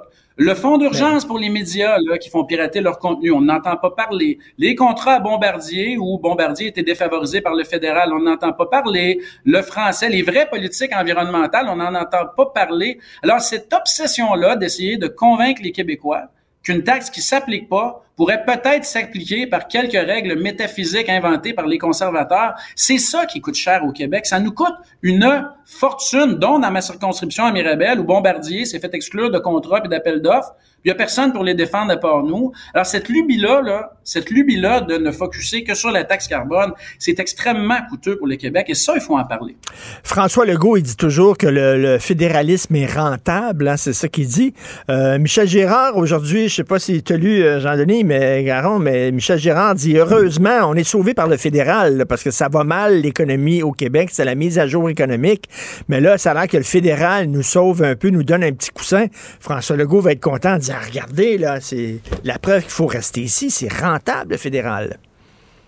Ben, François Legault, évidemment, euh, l'Assemblée nationale euh, fait son travail, mais on avait demandé, François Legault faisait partie d'un front commun pour que les transferts en santé remontent à 35 des coûts du système. Aux dernières nouvelles, on n'a pas ces transferts-là en santé. Pour les derniers transferts fédéraux en santé, le petit peu que le fédéral a donné, euh, il y a toujours pas d'entente. Puis là, Ottawa s'est vanté pendant la pandémie d'avoir donné 8 dollars sur 10 de l'aide avec tes taxes puis avec les miennes. C'est comme si c'était d'avoir comme si on recevait un cadeau en se faisant donner nos propres taxes. sais, moi, euh, Richard, quand quelqu'un me dit que quêter c'est rentable, mon petit doigt me dit que je dois avoir un doute. Euh, on sait, là, les sondages donnent Pierre Poilièvre gagnant. Hein, il est vraiment en avance sur Justin Trudeau. Est-ce que la donne va changer? Parce que là, François Legault, il a essayé de rapatrier des pouvoirs avec Justin Trudeau. C'était non, non, non, non, non. Il s'est fait fermer la porte sur le nez. Euh, est-ce qu'ils sont moins centralisateurs, le Parti conservateur? Ils vont être un peu plus ouverts à nous euh, redonner des transferts en santé, certains pouvoirs? Est-ce que tu trouves que c'est une amélioration, toi? Ben, ce que les conservateurs appellent euh, pas être centralisateur, c'est de tout couper. C'est dur de centraliser quand tu décides que euh, tu euh, craches sur l'enseignement supérieur, sur les transferts en recherche, sur le financement de la science, sur les transferts en santé. C'est facile de dire que tu ne mêles pas les affaires, des affaires des autres dans ces circonstances-là. Moi, mon, je parlais à, à, à des journalistes étrangers ici sur la colline récemment, puis je leur disais, vous devriez écrire pour les Américains et les Européens un article sur la différence québécoise. Parce qu'il y a un endroit au Canada où on résiste à cette vague conservatrice-là, et c'est au Québec. Et la raison est très, très simple, euh, Richard, et ça, ça apparaît dans les sondages. La raison est très, très simple. C'est que les conservateurs ne s'y intéressent pas. Ils s'intéressent pas à nos dossiers, à notre quotidien, à notre langue, à notre culture, à nos PME, à nos entreprises, etc. Et ça, ça percole sur le terrain. Moi, là, quand je me promène dans ma circonscription et dans les autres circonscriptions, le monde ne vient pas m'agresser pour me parler de taxe carbone. J'ai des chambres de commerce qui me disent comment ça que j'ai X membres qui vont faire faillite parce que le fédéral, euh, parce que le fédéral euh, pas de flexibilité. comment ça se fait que personne n'a pas vous autres en parler à Ottawa? Les gens me disent ça. On la connaît, l'exception québécoise, puis c'est pour une raison simple. Les Québécois ont pas d'autres options que le Bloc québécois tant et aussi longtemps qu'on est dans le Canada, et moi, Dieu sait que j'aimerais en sortir. Il n'y a pas d'autres options pour avoir des gens qui comprennent le Québec, qui s'y intéressent et pour qui c'est important. Est-ce que le Bloc est plus à gauche que le NPD? Parce que là, euh, ben, je reviens sur la taxe carbone, le Parti conservateur dit on devrait exempter euh, tout ce qui est chauffage euh, à la maison, euh, même au gaz naturel, devrait être exempté de taxe carbone. Et le, NPD est d'accord avec le Parti conservateur, mais pas le Bloc. Donc, vous êtes plus à gauche encore de Jack Meeting. Ben, regarde, d'abord, là, d'abord, le NPD, moi, j'ai pas la prétention de les comprendre. Ils sont très difficiles à suivre. Hier, il y avait une motion au Parlement. Il disait, écoute, là, ce qu'ils disaient dans leur motion, c'est que on devait, avec les fonds publics, payer une thermopompe à tout le monde au Canada. hier, on a débattu ça. Nous autres, on a regardé, on a fait les coûts de ça, on aime savoir combien ça coûte, parce que on est un parti euh, social-démocrate, bien ancré au centre, centre-gauche, responsable, euh, responsable fiscalement, 100 milliards. Hier, là, les NPD voulaient nous faire voter pour 100 milliards de thermopompes gratis, incluant chez les gens qui ont des manoirs, puis des grosses maisons, puis etc. C'est-tu de la gauche? Se l'es-tu pas? Je ne sais pas. Mais moi, ce que je sais, c'est que le NPD est en train de devenir déraisonnable parce qu'il est inquiet des sondages. Moi, je pense qu'il faut rester ancré sur les besoins des gens, continuer d'être responsable, continuer d'être l'adulte dans la pièce, continuer de proposer des politiques qui sont réalistes. Et c'est pas ça que je vois du NPD. Puis nous autres au bloc, c'est cet espace-là qu'on occupe. on est fiers de ça. Moi, je suis fier de ce qu'on propose parce que ça fait peut-être des fois du moins bon spectacle. Mais les gens qui payent des impôts, les gens qui sont en réalité, puis qui sont pas ici dans une bulle parlementaire. Ils les comprennent, nos positions, tu sais, puis ils comprennent qu'on est responsable. En, terminant, Jean-Denis, je vais être plate, là, mais j'ai un petit conseil pour le Bloc. Euh, euh, vous êtes écolo au Bloc. L'écologie, ça vous tient à cœur? Ben, on pense qu'il faut qu'on prenne nos responsabilités environnementales comme dans tous les autres pays développés. Bon, ben, je suis arrivé ce matin à Cube Radio, j'avais une enveloppe, j'avais reçu une enveloppe, j'ai ouvert l'enveloppe. un truc du Bloc québécois. OK? C'est Mario Beaulieu sur le français, la francisation, puis tout ça. Regarde ça. Tout du papier, ça. Ça, ça a été livré par Post Canada en auto, là. Le facteur me livrait ça. C'était pas possible d'envoyer ça, je veux dire, en PF, PFN, en euh, logiciel sur Internet, en PDF. Oui, c'est possible, c'est possible. Ça fait partie des systèmes d'envoi parlementaire. Ça étant dit, euh, je me permettrai, Richard, de te remercier mille fois de l'avoir montré à l'écran. Alors, j'invite les gens, pour ne plus le recevoir, à aller sur le site web de Mario Beaulieu. Allez-y en grand nom. OK, c'est ça. Sur le site web, c'est bien parce que envoyer ça le par camion et tout ça, c'est pas très écolo. Merci, Jean-Denis Garon, euh, député de Mirabel pour le Bloc québécois. Salut, bonne journée. Martino. Le cauchemar de tous les woke. Il y a des gens derrière dont l'intention est carrément de renverser ce système-là. Luc la liberté. Contre pas une refonte du système. On est contre le système, point. La rencontre La Liberté, Martineau. Alors, Luc, débat républicain ce soir, ils vont être cinq. Est-ce que c'est cinq pro-Trump ou euh, il y en a qui prennent leur distance avec Trump dans ces cinq-là? Écoute, ça va être intéressant au lendemain d'une soirée électorale où des candidats appuyés par M. Trump ont encore euh, essuyé des, des revers. Euh, au moment où la question de l'avortement est revenue sur le tapis, ça va être intéressant de voir si les appuis sont encore aussi solides. Dans les cinq, il faut tout de suite d'entrée de jeu dire qu'il y a Chris Christie. Donc, l'ancien gouverneur du New Jersey, lui, ça a été sa, sa façon de se distinguer depuis le départ. Il a dit, Trump, c'est passons à autre chose, puis on, a tout essayé avec lui. Faut le condamner, faut le rejeter, puis ramenons le Parti républicain sur la voie. Donc, lui, ce soir, c'est clair, son rôle, il va continuer. Il est toujours à l'attaque. Donc, il va continuer à associer Trump à la défaite, puis à dire euh, tassez-le, tassez-le, puis on va se dissocier de tout ce qui lui arrive présentement, puis il fait référence, bien sûr, aux affaires qui sont devant les tribunaux. Maintenant, de l'autre côté, il nous reste quatre autres candidats. Il y en a deux considérés comme plus sérieux, Nikki Haley et Ron DeSantis.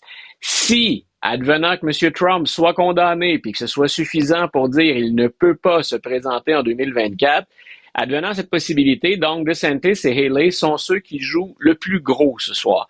Donc, il y a aussi M. Ramachwamy qui, qui, qui s'est démarqué dans le premier débat, mais qui semble euh, un peu au ralenti ces jours-ci. C'est l'entrepreneur de l'Ohio qui hier a essuyé, lui, deux revers. Il avait voté contre deux mesures euh, qu'on a appuyées euh, en Ohio, donc il a eu à, à expliquer tout ça. Puis il reste Tim Scott, qui est le sénateur noir, donc c'est le seul candidat, à part M. Ramachwamy, mais c'est le seul candidat noir. Donc, hmm. ils sont deux candidats, appelons-les comme ça, de couleur. Tim Scott, ce qu'il joue littéralement, lui, c'est sa survie. Est-ce que mes donateurs sont prêts à attendre encore qu'il se passe quelque chose avec ma campagne ou si je ne suis pas déjà sur une voie de garage? Donc, ce soir, Chris Christie en mode attaque, puis en mode attaque pour associer Trump à tout ce qui va mal. De l'autre côté, Mme Haley et M. DeSantis, ben, ce sont les dauphins présumés. C'est Mme Haley qui a la cote ces jours-ci, mais on n'a pas encore commencé à voter dans aucun État. OK, donc, euh, mettons, si on enlève Trump, euh, la personne des cinq candidats qui est le plus, euh, ah. qui, mettons, qui, est deuxième, qui arrive deuxième, c'est Mme Haley. C'est Mme Haley. Puis, dans certains États qui sont des États pour, dans lesquels on va voter, comme le New Hampshire, par exemple, Elle revient d'une tournée au New Hampshire où elle a obtenu euh, vraiment un son de cloche qui était très positif. Il y a, dans certains cas, hein, même si elle a été euh, ambassadrice à l'ONU, qu'elle a été gouverneur d'un État, elle a été bien sûr associée à Donald Trump, c'est pas tout le monde qui la connaît très bien non plus encore. C'est à ça que ça sert les débats, c'est à ça que servent les primaires également. Donc, Mme Milley est encore, dans certains États, à se faire découvrir. Et moi, c'est depuis le, début, c'est une chose que je répète depuis longtemps. Euh, puis je le mentionnais dès qu'elle a quitté l'entourage de Donald Trump, quand elle a dit à mi-mandat de l'administration Trump, j'ai fait mon travail, j'ai contribué, maintenant je me retire. Hein, ça fait longtemps que je la vois comme candidate pour les républicains. Elle comble plusieurs lacunes qu'on a chez les républicains. Puis elle a trouvé le moyen, c'est pas toujours très élégant, mais de ne pas renoncer à Trump complètement. Elle joue ce jeu d'équilibriste. Hein. Je vais chercher des modérés, mais en même temps, je me mets pas à dos, en tout cas pas complètement, les, ceux qu'on appelle les MAGA, les partisans de Donald Trump. Écoute, c'est quand les élections américaines au juste, les prochaines? Les prochaines, donc, on s'en va en novembre 2024. C'est là où on va voter pour le président, c'est là où on va voter pour renouveler toute la Chambre. Mais, mais, novembre 2024, comme tu le disais, c'est dans un an. C'est-à-dire que si les démocrates le veulent présenter quelqu'un d'autre que Joe Biden contre peut-être Trump, c'est là qu'il faut que ça se fasse. Écoute, un an pour préparer ta campagne, ramasser les dons, te faire connaître, etc., parcourir le pays, il est moins, il est moins une minute, là. Voilà. Puis écoute, moi, hier soir, euh, je, le répète, donc c'était une soirée électorale hier. Ce que j'ai remarqué, c'est que des enjeux auxquels les démocrates tiennent, ils se sont imposés, ces enjeux-là. Ça veut dire que ça vient apporter, ça dit pas tout, mais ça vient apporter une information supplémentaire à les démocrates ont un problème qui s'appelle Joe Biden. Ça veut dire que plusieurs des questions, plusieurs des dossiers qu'on appuie, dans lesquels on s'investit, comme protéger le, recours, le droit à l'avortement. Hier, ça, dans deux États, ça a littéralement fait pencher la balance en faveur des démocrates. Ça veut dire que quand hmm. les gens vont voter et qu'ils votent que sur les enjeux, ben les démocrates font, font pas fausse route en embrassant certaines causes. En même temps, tous les deux, toi et moi, on a jasé depuis le début de la semaine à quel point M. Biden en arrache dans les sondages et dans les États pivots. Il y en avait six identifiés au début de la semaine, dans lesquels, cinq sur les six, dans lesquels il est à la traîne il peut pas se permettre d'en perdre plus que trois selon les calculs qu'on effectue. Il faudrait faire les, mathématiques en conséquence. Il faudrait faire le calcul, mais il est dans l'eau chaude. Mais, mais Luc, il est trop tard, là. Euh, on est en novembre, mais, mettons, les fêtes vont arriver en janvier. Là, en janvier, il va être trop tard pour changer de candidat pour les démocrates. Ils sont pognés pour aller au bâton avec, euh, avec Joe Biden. Euh, tout dépend du candidat ou de la candidate qui sort du lot. Tu vois, comme le gouverneur de la, Californie dont on a parlé souvent, Gavin Newsom, il est plus ou moins en tournée depuis un moment déjà. Il n'a jamais dit je vais me présenter contre Joe Biden. Mais c'est très clair dans ce qu'il a fait, les débats auxquels il a participé ou les voyages euh, dans lesquels il s'est impliqué à l'étranger, c'est très, très, très clair qu'il envoie euh, qu'il envoie des, des, signaux euh, je suis prêt au cas où. Euh, Gretchen Whitmer, par exemple, qui est une gouverneure populaire de la région des Grands Lacs, Madame Whitmer, c'est quelqu'un qui est déjà connu, un peu comme Gavin Newsom, puis elle a fait beaucoup sur la scène nationale. C'est quelqu'un qui partirait de moins loin. On a parlé de Pete Buttigieg, par exemple, ou encore Cory Booker, qui est un sénateur du New Jersey qui a déjà 10 millions de dollars en banque pour sa campagne pour le Sénat ça se transfère euh, rapidement, très, très rapidement, donc euh, dans une cagnotte pour mener une campagne à la présidence. Ce serait difficile. Donc, je suis parfaitement d'accord avec toi. Mais selon l'identité du candidat ou de la candidate, moi, je pense que c'est jouable. Mais écoute, on, joue le, le, sablier a presque fini de, de, se vider au moment où on se parle. Mais ce que tu as dit tantôt, c'est intéressant parce qu'il y a eu effectivement une soirée électorale hier et euh, bon, il y avait des votes, entre autres, sur l'avortement et tu dis que c'est les positions démocrates qui ont gagné. Donc, euh, finalement, c'est comme le c'est pas le Parti démocrate qui a vraiment et leur proposition qui a, qui a, de la misère, c'est le, le représentant. C'est comme euh, les gens. C'est celui qui vend le, programme démocrate euh, qui, qui, passe moins bien.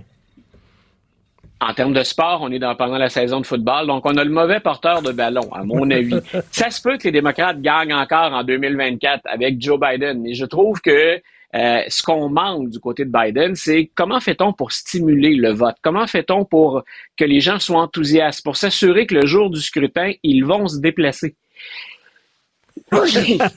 Toutes mes excuses. allergique à la controverse. mais, mais, mais Luc, Luc, à, partir de quand il est trop tard pour changer de candidat? C'est-à-dire, quand on va, pouvoir dire, ben, il est écarté, Trump, là, ce serait, les, républicains n'iront pas au marbre, se présenteront pas au marbre avec Trump au bâton. Euh, c'est à partir de quand on va pouvoir dire ça? Ou alors, ils vont y ben aller avec Trump. Quand est-ce qu'on va être, ça va, la situation va être claire?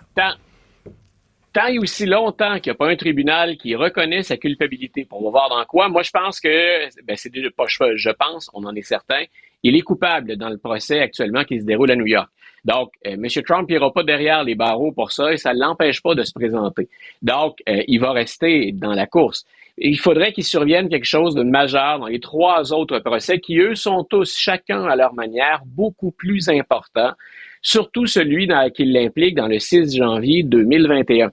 Dans ce cas-là, il pourrait se retrouver derrière les barreaux, on dit à la fois dans les sondages, mais même au plan technique pour se présenter, bien là, il serait dans l'embarras. Mais ça, c'est une question que les républicains doivent gérer aussi. Ils n'ont, pour le moment, personne ne va oser dire on s'écarte de Donald Trump. Pas, pas hmm. aujourd'hui, ça n'arrivera pas. Euh, mais ils doivent réfléchir à cette possibilité-là. Et c'est là où le débat de ce soir devient intéressant. Ce sont même pas tous les candidats qui pourraient succéder à Trump qui sont sur la scène, hein, parce qu'on peut s'inviter dans les primaires sur le tard. Hier, moi, un que je surveillais, c'est le gouverneur de la Virginie, Glenn Youngkin. Dans les républicains, on n'en parle pas beaucoup parce qu'il n'est pas candidat officiellement, mais c'est le genre de candidat républicain qui pourrait passer dans des États démocrates ou dans des États pivots. Et hier, ce qu'on surveillait, c'est lui, son poste n'était pas en jeu, le gouverneur républicain de la Virginie, mais la Virginie, c'est pas mal démocrate aux élections présidentielles. Hier, c'est la législature d'État qu'on élisait en Virginie, et là, M. Youngkin a eu droit à un camouflet, c'est-à-dire qu'on ne lui a donné aucune marge de manœuvre le Sénat de la Virginie et la Chambre de la Virginie ont voté démocrate. Ça, veut dire que hmm. pour les prochaines années, M. Youngkin, il a les mains attachées dans le dos. Ça va être bien difficile de faire avancer ses priorités puisqu'il va avoir toujours à négocier avec des démocrates. Ça vient peut-être de le sortir du jeu, mais tu vois, ça aurait pu être quelqu'un d'intéressant. Moi, Glenn Youngkin, c'est quelqu'un, on le met sur la, on le met sur la scène face à Joe Biden. Si je suis Joe Biden, j'aime pas ça du tout. Si je suis un stratège démocrate, j'ai bien peur de perdre. Écoute, demain, on reparlera du, euh, du Parti démocrate qui est déchiré à l'interne concernant toute l'histoire d'Israël. Euh, est-ce qu'on appuie inconditionnellement Israël ou alors est-ce qu'on appuie Gaza et tout ça? C'est en train de déchirer le parti. On en parlera demain parce que c'est important. Merci, Luc, La Liberté. Salut. Vraiment. Bonne journée. Martino. L'opinion populaire. À Cube Radio, ce n'est pas toujours sérieux, même avec l'information. Bienvenue à Cube Radio. Chaque semaine, plongez dans l'humour de Jean-Denis Scott, qui croque l'actualité avec sa dose de moquerie dans les trolleries. Des bébés pas qui finissent dans un faux. Fallait que ça rime. Tout pour faire réfléchir avec le sourire. Dans Balado, hein, La série Balado, Les Trolleries. Un nouvel épisode chaque vendredi, disponible en exclusivité sur l'application et le site cubradio.ca. La plateforme audio où les contenus francophones sont fièrement en vedette. Avis à la gauche. Ben oui, on le sait. Martineau, ça n'a pas de bon sens comme il est bon. Vous écoutez Martino. Cube Radio. Les délais d'immigration sont beaucoup trop longs. Tout le monde le dit, c'est beaucoup trop long. Là, on est avec Lauriane Lachapelle. C'est une Québécoise. Elle a un mari guatémaltèque et on lui a dit, hey, il va pouvoir émigrer au euh, Québec dans, ça va prendre 13 mois puis il va pouvoir rentrer. Ça fait 16 mois. Il est toujours pas rentré. Puis là, on lui dit, ça peut aller jusqu'à 24 mois, peut-être même 36 mois d'attente. Elle est avec nous, Lauriane Lachapelle. Bonjour. Oui, bonjour. Euh, merci pour euh, votre introduction et pour votre invitation. les délais, justement, sont passés à 33 mois, justement, ce matin, ah. pour vous dire à quel point nous sommes en détresse, nous, les familles, en attente du regroupement familial. Écoutez, moi, je suis directrice des finances et des ressources humaines dans une PME québécoise. Je fais aussi partie intégrante du, collectif Québec réunifié qui milite justement pour avoir des délais raisonnables en regroupement familial. Puis, euh, avec autant d'attentes, euh, notre notre cause, on a l'impression qu'on sera jamais capable de pouvoir avoir nos familles avec nous. Moi, mon mari et moi, on a l'ambition de fonder une famille, puis je suis pas capable de voir le jour où ça va se réaliser. Euh, je trouve ça déchirant. Dans tout ce processus-là, en plus, je suis tombée enceinte et j'ai dû mettre fin à la grossesse contre mon gré parce que je pouvais pas m'imaginer pouvoir vivre une grossesse, un accouchement ou même les premières années de la vie d'un enfant sans mon mari. Euh, pour moi, j'étais devant un deux choix impossibles. Ou bien avoir un enfant seul, ou bien me faire avorter. Donc, notre décision a été l'avortement. Lui, il, est, il est où votre mari? Il est, là-bas au Guatemala? Oui, il est au Guatemala, c'est exact. Donc, vous, vous allez le voir de temps en temps. Vous faites le voyage aller-retour. Euh, quoi, vous y allez aux, deux mois, aux trois mois voir votre mari? Comment, comment ça fonctionne? Oui, ça dépend de mes obligations. J'essayais avant la pandémie d'y aller aux deux, trois mois. La pandémie a eu lieu, donc ça a pris comme un an et demi avant qu'on puisse se revoir. Et depuis euh, la fin des dispositions sanitaires, ben, on se voit un peu plus souvent, mais j'avais des obligations également. Donc, c'est très compliqué pour moi d'aller visiter aussi souvent que je le voulais auparavant. Puis, on avait vraiment espoir qu'en se mariant en janvier 2022, on allait pouvoir vivre notre vie ensemble au Québec comme on le souhaitait, vivre notre vie de famille. Et ça me déchire énormément parce qu'avec des délais de 33 mois, ben ma seule option en ce moment, c'est de déménager en Ontario parce que ces délais ne sont pas les mêmes ailleurs au Canada. Donc pour moi, je trouve que c'est ironique parce que pour moi, la vraie menace aux Français, c'est nous, les 38 000 familles qui sont en attente de la résidence permanente euh, pour nos familles avec des délais de presque trois ans et bientôt quatre qui vont s'allonger à cause des arriérés. Ben, on n'a simplement plus envie de rester au Québec. Nous sommes des francophones, des familles majoritairement francophones ou des gens disposés à apprendre le français. Mon mari veut apprendre le français, mais c'est pas possible en ce moment. Donc, je commence mes démarches pour euh, déménager en Ontario, mais ça me déchire parce que moi, je suis une Québécoise. Je veux vivre ma vie au Québec. Je rêve de visiter le Québec à mon mari. C'est déchirant pour moi de devoir me dire je dois comme débuter une nouvelle vie en Ontario parce que je suis pas capable d'avoir ma famille avec moi. C'est complètement fou. Hein. On sait que les hispanophones, euh, c'est deux langues qui se ressemblent beaucoup. Là. Euh, c'est facile pour quelqu'un qui parle espagnol de soudainement euh, parler français. Il y a beaucoup, beaucoup d'immigrants hispanophones qui deviennent francophones très rapidement. il est marié avec vous. vous avez un bon emploi. Donc, c'est pas quelqu'un, quand il va arriver ici au Québec, qui va être, qui va vivre de l'aide sociale ou qui va vivre au crochet de l'État. il fait quoi, votre mari? Comme, euh, comme métier? Mon mari est avocat, puis justement, quand on parle de, du recrutement familial, on oublie souvent que les parrains, c'est-à-dire moi, je suis parraine de mon mari, on se porte garant de nos familles pendant trois ans. Donc, pendant trois ans, mon mari n'aura pas accès à l'aide sociale. Il ne pourra jamais demander le chômage. C'est moi qui dois assumer tous ses besoins euh, s'il y a lieu. Aussi, on, on, parle souvent de la langue française, mais justement, la famille, c'est le meilleur tremplin d'intégration culturelle ben pour euh, Parce que il y a rien de mieux pour un, immigrant d'arriver d'aller dans sa famille. Moi, mes amis, ma famille, toute ma communauté autour de moi est francophone, québécoise. Donc, ça va lui permettre de s'intégrer super rapidement. Versus, souvent, on parle d'un immigrant économique. Si on compare, il, arrive seul, sans repère au Québec. Le défi d'intégration est complètement un, autre défi. Là, c'est vraiment pas le même. Versus nous, les familles, l'intégration est énormément facilitée. Donc, je suis, je suis dans une incompréhension totale à savoir pourquoi nous, on nous met dans une catégorie oubliée, on nous, on nous met des délais aussi longs, euh, alors qu'on on parle de famille. Il me semble que dans toutes les sociétés humaines, dans peu importe nos opinions politiques, la famille, c'est une valeur universelle. Je suis dans une incompréhension la plus totale. Mais, Puis on parle souvent aussi de la crise du logement, euh, si, je peux me permettre. La, la crise du logement, c'est un problème qui est réel au Québec, mais quand on parle des familles, nous, on a déjà nos logements ou nos maisons. Donc, le regroupement familial, c'est une immigration qui favorise l'optimisation des logements. Au lieu de vivre une personne seule dans un 4,5 ou un 5,5, ben, on va ben vivre deux personnes ou trois, tu sais, ben ceux qui ont des enfants, par exemple. Non, non, mais, mais Lauriane, vous savez, en immigration, là, il se passe la balle. Hein? Le, provincial dit c'est de la faute du fédéral, le fédéral dit c'est de la faute du provincial. Tout ça, là, là c'est qui qui est fautif dans votre histoire à vous? Parce que là, vous dites, si je vais en Ontario, ça va être plus rapide. Donc, vous dire, les responsables de ça, c'est le gouvernement du Québec, là. Oui, c'est exactement comme vous dites, c'est une espèce de partie de ping-pong entre les deux ben gouvernements, mais grosso modo, ce qui arrive, c'est que le Québec, il met des, il, demande au fédéral d'arrêter, de, suspendre les, traitements des demandes en regroupement familial pour arriver à un maximum du quota de 10 400 qui se donne euh, à chaque année, là, ces temps-ci.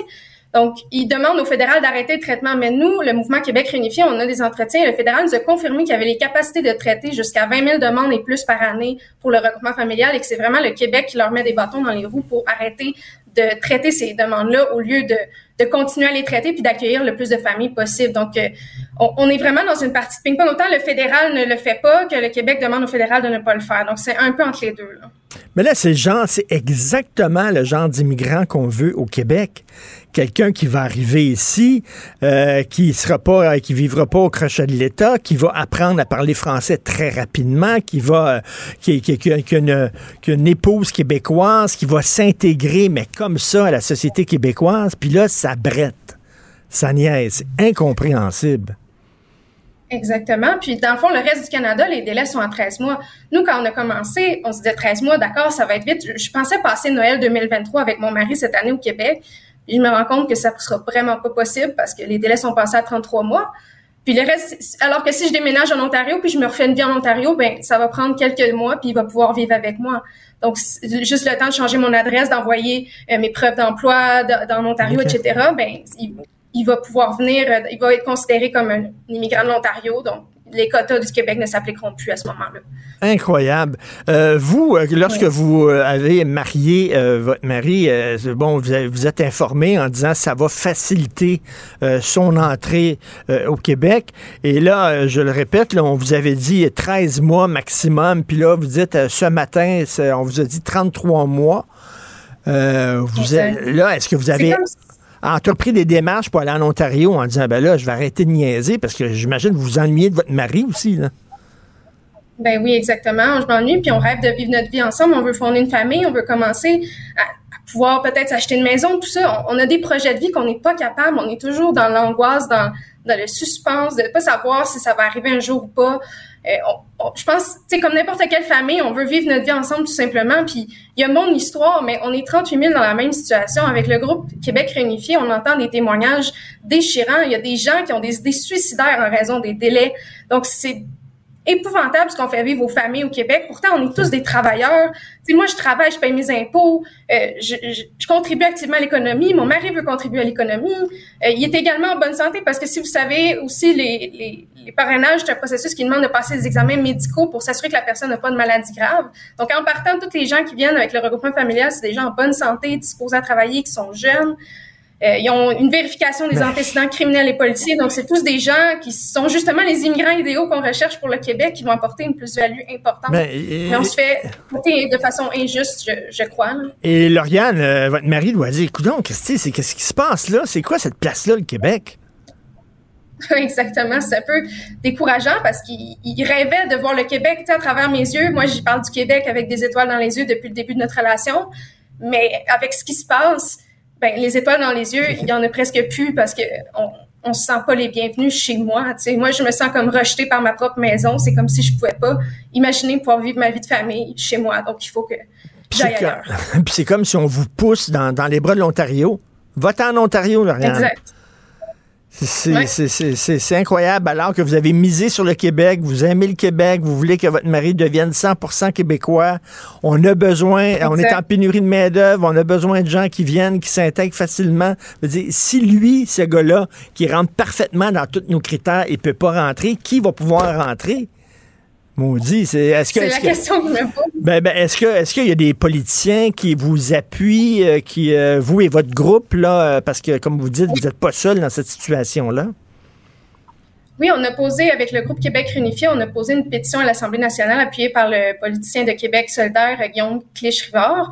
Et on est également appuyé par le Parti libéral avec M. Monsef Déragi.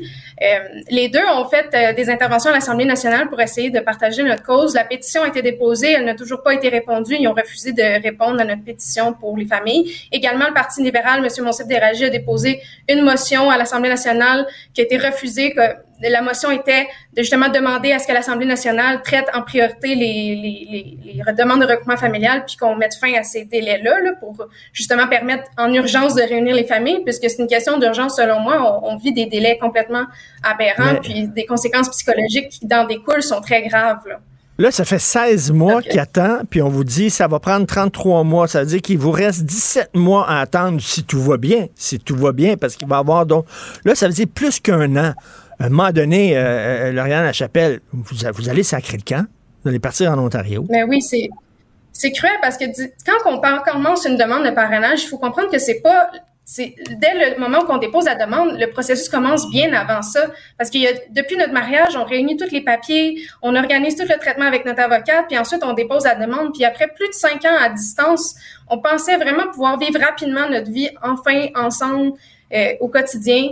Mais là, c'est comme si on, on courait un marathon, puis rendu à la fin du marathon, on nous dit, ah, oh, ben, c'est pas terminé, il faut que tu en cours un deuxième. Puis quand tu vas finir le deuxième, on sait pas si ça va être terminé encore parce que les délais, ils font juste augmenter dans les derniers mois à cause des quotas de 10 400 du Québec. Et ça va continuer d'augmenter. On prévoit que ça va se rendre jusqu'à 48 mois à cause des, des, des quotas que met le Québec en ce moment. C'est c'est comme, si on vous punissait d'être tombé en amour avec quelqu'un qui n'était pas québécois, qui n'était pas d'ici. Exactement. Puis c'est quelque chose qui peut arriver à n'importe qui parce que autant ça peut arriver à quelqu'un, oui, qui voyage. Dans mon cas, c'était quand je suis allée à l'étranger, mais pour des Québécois que je connais, ça c'est arrivé au Québec aussi qui ont rencontré des ressortissants étrangers. Donc ça peut arriver à n'importe qui au Québec aujourd'hui avec le monde international dans lequel on vit. Moi, c'était dans le cadre d'une organisation internationale sans but lucratif, donc j'ai rencontré mon mari là, mais il y a d'autres personnes qui les rencontrent justement au Québec dans leur milieu de travail, puis que soudainement leur mari se fait expulser pour le permis de travail expire. Il y en a de toutes sortes d'histoires. Mais est-ce que est-ce que c'est est-ce que c'est plus facile pour certains que d'autres? Euh, parce que, bon, on en connaît des gens qui sont allés en voyage, sont tombés en amour, puis ont réussi à ramener leur conjoint, conjointe ici. C'est-tu, c'est-tu asymétrique? C'est-à-dire, il y en a qui réussissent, puis il n'y a pas de problème, puis il y en a d'autres, c'est plus long. Comment ça fonctionne? C'est surtout ceux des autres provinces que c'est plus facile parce que les autres provinces, en général, les traitements, dans les faits, ils sont entre 4 à 8 mois. Moi, je suis dans les groupes de parrainage qui publient justement tous les gens qui, sont des autres provinces qui publient leurs délais. les, gens, il y en a qui l'obtiennent en 8 mois. Mais nous, le Québec, c'est extrêmement long. Euh, on, attend des années, des années. Depuis le début de de, ces délais-là, c'est épouvantable. Il y a presque personne qui reçoit la résidence permanente dans nos groupes. On, voit seulement ceux qui sont en dehors du Canada recevoir euh, les résidences permanentes. C'est de plus en plus rare parce qu'il y en a quelques centaines par mois qui, sont admises au Québec en ce moment, puis ça va bientôt atteindre la limite du 11 000 qui se sont fixés pour l'année 2023. Donc, c'est beaucoup plus difficile pour les Québécois que ceux du reste du Canada. Donc, c'est pour ça qu'il y a une différence de traitement. L'on rappelle, au 13 octobre 2023, il y avait 38 400 personnes qui étaient en attente d'être admises au Québec selon le ministère de l'Immigration, de la francisation, de l'intégration. Et ça, c'est pas de la faute du, euh, du fédéral, c'est de notre faute à nous. On est deux pieds dans la même bottine. Bonne chance Lauriane Lachapelle, euh, une Québécoise qui euh, veut rester au Québec, qui veut que son mari soit au Québec, qui veut avoir des enfants au Québec, puis qui dit, ben finalement, je vais aller en Ontario. Parce que le Québec, on dirait qu'il ne m'ouvre pas les bras. C'est vraiment hallucinant. Bonne chance, Lauriane Lachapelle. On se reparlera. Merci. L'opinion populaire. Alors, vous savez que la CAQ fait passer un test de valeur aux immigrants qui veulent s'installer au Québec pour savoir est-ce que qu'est-ce que vous pensez de la laïcité, est-ce que vous êtes pour, est-ce que vous trouvez que euh, les hommes devraient avoir les mêmes droits que les femmes, les femmes devraient avoir les mêmes droits que les hommes, est-ce que vous trouvez que les homosexuels devraient avoir les mêmes droits que les hétéros, etc. Je comprends l'idée derrière ces tests-là, mais en même temps, quel nono, quel immigrant va dire non, moi je trouve que les femmes c'est des, des, citoyens de seconde zone, puis j'aime pas les gays, puis je trouvais ben, ben qui va dire ça, bien sûr? Ils vont dire, ben oui, je trouve que les femmes sont égales aux hommes. Puis une fois rendu ici, c'est bobonne, mets ton appris tempo sur la tête, puis arrête de travailler, puis reste à la maison. Bon, c'est quoi ces tests-là? À quoi ça sert? Et là, il y a le Parti conservateur du Québec qui arrive avec une nouvelle proposition qu'on devrait faire passer des tests psychométriques. On va en parler avec, non, pas avec Éric Duhem, c'est le fun, c'est de parler à quelqu'un d'autre qu'Éric Duhem dans le Parti conservateur du Québec. On connaît rien qu'Éric, puis on connaît pas vraiment son équipe. Donc là, on a Karim Elayoubi, qui est président de la commission politique du Parti conservateur du Québec. Bonjour, Monsieur Elayoubi. Bonjour, Monsieur Martineau. Bonjour. C'est quoi un test psychométrique?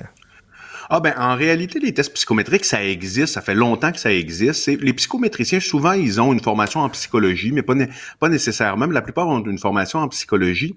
Et ce sont des tests euh, qui ont vraiment une validité scientifique pour faire en sorte, un peu comme vous disiez dans votre introduction, parce que c'est beau de vouloir tester, de pouvoir faire passer un test et dire euh, est-ce que vous respectez les, l'égalité homme-femme, ou euh, par exemple question de A à, choix de réponse de A à D. Euh, est-ce que qu'est-ce que vous faites si deux hommes se promènent main dans la main dans les rues de Montréal? euh, c'est sûr qu'il y a personne qui va entourer A, on les met en prison. On s'entend? je veux dire, il n'y a, pas un idiot qui va faire ça. Cependant, il existe des façons plus subtiles d'aller chercher l'information. Et ça, ce sont des psychométriciens qui sont en mesure de bâtir ces tests-là. Je, dans certaines professions, en l'occurrence, la médecine. Moi, je me rappelle à l'époque, à l'université, euh, dans les universités, il y avait ce genre de test-là. Je pense que les premiers au Québec, là, de mémoire, à les avoir un, à, les avoir inclus, c'était l'université de Sherbrooke qui était assez avancée. Euh, c'est-à-dire, vous voulez voir, euh, vous voulez pas juste d'un médecin qui a 92-93% de moyenne, vous voulez qu'il soit capable de communiquer, de communiquer, vous voulez qu'il y ait un minimum d'empathie. Donc, il y a des psychométriciens qui sont en mesure de vous faire des tests pour aller chercher une information, c'est-à-dire un potentiel de comportement sans qu'on vous pose la question directe. Quand j'avais fait mes entrevues en spécialité de médecine, je me rappelle, j'avais fait des entrevues à Vancouver à l'époque, il était très avancé euh, là-dessus. Il nous faisait passer une série de tests et c'est très subtil. C'est par exemple, qu'est-ce que vous faites si vous voyez quelqu'un qui est dans un immeuble et qui euh, vous et qui vous appelle à l'aide? Et là, il y a comme une série de réponses à donner, mais c'est pas c'est pas si simple que ça. C'est pas j'appelle la police. C'est pas c'est des genres de réponses que vous ne penseriez ben, pas et qui font comme que vous sentez quand vous passez le test. Ça fait pas nécessairement de sens, mais on est capable d'aller détecter un comportement ou une probabilité de comportement. Donc, tu sais, et nous, nous pourquoi on, on, on pense ça? Puis moi, on m'avait posé la question, c'est-à-dire c'est sûr qu'au Parti conservateur du Québec, on est un parti qui est très centré sur l'économie. Donc, euh, au, départ, ce qu'on veut, lorsqu'on parle d'autonomie, on, on parle d'autonomie en immigration. On voudrait rapatrier les pouvoirs d'immigration le plus possible vers le Québec, parce que oui, on est une société distincte, c'est vrai. Et euh, mais c'est sûr qu'on veut la base, c'est vraiment que ce soit une immigration basée sur les besoins économiques, mais en fonction également économique, c'est pas c'est pas tout, c'est en fonction du logement, de la capacité d'intégration. Mais il y a toujours cette fameuse question à savoir, on veut des gens qui sont qui, qui épouse un minimum de valeurs. Un minimum, ça veut dire pas toutes les valeurs nécessairement, mais tu sais, l'égalité homme-femme, ça n'en est toute. Le respect des communautés, des communautés gays et lesbiennes, ça n'en est une égale. Mais, mais, monsieur Layumi, je, me, je me fais l'avocat du diable pour les fins de la discussion, là, parce qu'il y a des gens qui vont dire, oui, peut-être qu'ils n'ont pas nécessairement nos valeurs, mais une fois rendus ici, euh, tu sais, on va déteindre sur eux autres. Tu sais, euh, euh mettons, la femme qui, dans son pays, reste à la maison, puis n'a pas le droit de travailler, puis tout ça, une fois rendue ici, peut-être qu'elle va vouloir être plus indépendante, puis elle va adopter des valeurs québécoises, puis on ne devrait pas les, leur barrer la route euh, en amont. Euh, qu'est-ce que vous pensez de ça? Ben, vous avez tout à fait raison dans ce que vous dites, Monsieur Martineau, puis je suis d'accord. C'est-à-dire, il faut pas que ce soit un, euh, test qui soit ultra rigide. Et moi, je ne suis pas un expert pour élaborer ce type de test-là faudrait demander à des experts, mais on ne, on ne voudrait pas que, qu'il y ait une qu'il y ait une extrême rigidité dans le dans, dans le, au sein du test. C'est-à-dire que vous pouvez, par exemple, considérer que vous, vous avez des valeurs personnelles, aller, aller chercher ce comportement-là. Des gens qui ont des valeurs personnelles, mais qui ne veulent pas nécessairement l'imposer à la, à la communauté et qui sont en mesure de respecter que nous, on pense de cette façon-là, mais on accepte de demeurer et entre guillemets, de, s'adapter à la majorité qui pense autrement. C'est plus que, autrement dit, aller chercher une, ouverture d'esprit par rapport. Donc, c'est-à-dire, à la maison, vous pouvez penser ce que vous voulez, il n'y a pas de problème, mais dans votre tête, on peut pas, hein, on peut pas obliger à des gens de penser comme, comme nous, mais il faut que les gens aient cette souplesse euh, cognitive, cette souplesse d'esprit, d'être capable de s'adapter aux valeurs de base. C'est ça. mais c'est vrai. Mais il y a des gens qui vont dire il y a des Québécois de souche qui sont nés ici, puis qui s'appellent Tremblay, puis que, qui aiment pas les gays, puis qui battent leurs femmes. Là. Euh, c'est pas parce que tu viens au monde au Québec, puis tu es un Québécois de souche que tu es nécessairement égalitaire non plus. Là. Oh non, non, vraiment pas, mais à partir du moment où vous êtes né ici, ben, je veux dire, qu'est-ce que vous voulez qu'on fasse? Là? Je veux dire, il y a des. Euh, on va vous demander de respecter les lois, mais là, vous êtes né ici. Le, point, c'est lorsqu'on fait venir des immigrants, et soyez certains, moi, je suis vraiment pas contre l'immigration. Là, je veux dire, je suis un produit de l'immigration. Mon père est libanais. J'ai voyagé à peu près 25 fois au Moyen-Orient dans ma vie. Là, donc, euh, mon père est libanais musulman. Là, donc, mmh. je veux dire, et, le, le, but de cette, euh, comme là, vous allez dire avec accent du Saguenay-Lac-Saint-Jean, c'est un peu étrange, mais bon, c'est c'est comme ça, je suis un produit, je suis un produit hybride. Et c'est sûr que le but de ce genre de test-là, pour l'immigration permanente, faut s'entendre, pour, pour le certificat d'acceptation du Québec pour une immigration permanente, c'est d'éviter de faire ce que certains, parce qu'on le voit un peu là avec euh, euh Adil Sharkawi, puis mm-hmm. euh, le, je veux dire, des, euh, on voit qu'il y a des gens qui sont ici sur le territoire et qu'il y a eu un manquement dans l'immigration. On voit par rapport à des manifestations également. Euh, je veux dire, où est-ce qu'on voit des gens avec des drapeaux du Hamas puis faire la, la, pratiquement l'apologie du Hamas. Des fois, on voit que il y a euh, il y a un manquement là au niveau au niveau de l'immigration, au niveau des critères de sélection. Et nous, on ne veut pas cibler des gens sur une ethnie ou sur une religion, mais on veut utiliser, on voudrait, dans la mesure du possible, pour l'immigration permanente, utiliser des outils scientifiques qui nous permettent de faire venir, de ne pas cibler religion ou ethnie, mais parce qu'on pourrait se priver, par exemple, d'un quelqu'un que je considère d'un très bon Libanais comme mon père, qui euh, épouse tout à fait les valeurs qu'on vient de discuter euh, à l'heure actuelle, mais euh, je veux dire qui appartient à une, une religion différente de la majorité des gens ici. Je reviens sur le test psychométrique. C'est intéressant ce que vous disiez, c'est que finalement, c'est des questions un peu plus ratoureuses. Hein? C'est-à-dire que si tu demandes, est-ce que selon toi, les gays devraient avoir les mêmes droits que les hétérosexuels, ben, c'est certain que la personne va dire oui. Alors ça, c'est des questions qui ont l'air innocentes, mais qui te font dire des choses que peut-être que tu savais pas que tu disais. C'est ça, c'est un petit peu un test un peu plus ratoureux, là. C'est ça. Et la question qu'on m'avait posée dans l'entrevue, euh, c'est à savoir est-ce que euh, est-ce qu'on considère que la CAC va assez loin avec son test Ok? La réponse est je ne le sais pas parce que je ne connais pas la validité du test en question. Un test comme ça peut être excellent pour sélectionner, mais il faut qu'il soit validé scientifiquement. Ça, c'est très important. Et euh, donc, euh, c'est ce que vous proposez euh, comme test des valeurs. Est-ce que ça a fait l'objet d'une discussion au sein de votre parti, ça, du Parti conservateur du Québec? Ben, ben, ben, c'est-à-dire, je veux dire, ça a fait, ça fait l'objet. c'est-à-dire qu'on s'entend tous au parti pour que les gens épousent des valeurs de base. Ça, c'est clair.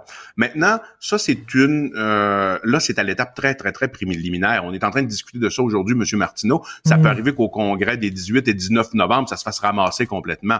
Donc, euh, ça, c'est vraiment les membres. Le, chef n'est pas souverain au sein du parti. La commission politique ne l'est pas non plus. C'est les membres qui sont souverains. Donc, ils pourraient, euh, je veux dire, ça pourrait être battu, ça pourrait être amendé donc, à partir de ce moment-là, euh, là, c'est une discussion qui est un petit peu précoce. Puis à partir du moment où est-ce que la proposition elle est amenée, si elle est acceptée, bien, euh, avec les amendements nécessaires, c'est là qu'on c'est là qu'on étudie beaucoup plus en détail pour voir est-ce que ça peut faire partie vraiment d'une plateforme électorale au sein euh, au sein d'une campagne électorale. Donc ça va être déposé, ça va être proposé euh, finalement lors du congrès du 18 et 19 novembre prochain. On va voir comment les membres du parti vont euh, vont ce qu'ils vont décider. c'est super de parler à quelqu'un d'autre qu'Éric Duhem. C'est bien de connaître aussi les gens de l'équipe du parti conservateur du Québec. Donc, merci beaucoup, M. Karim Elayoubi, président de la commission politique du Parti conservateur du Québec. Et bon congrès les 18 et 19 novembre prochains. Vulgarisation est d'une grande clarté. La controverse adore Richard. C'est comme ça. Alors, nous parlons avec Elsie Lefebvre, qui n'a plus besoin de présentation. Elsie, tout comme les démocrates se demandent ces temps-ci, est-ce que Joe Biden est la bonne personne euh, pour nous euh, donner la victoire? Les libéraux fédéraux se demandent la même chose envers Justin. C'est euh, le sujet de ta chronique aujourd'hui. Rien ne va plus pour Justin Trudeau. Est-ce que tu penses qu'on va lui demander poliment de, de s'éclipser et de s'en aller, selon toi?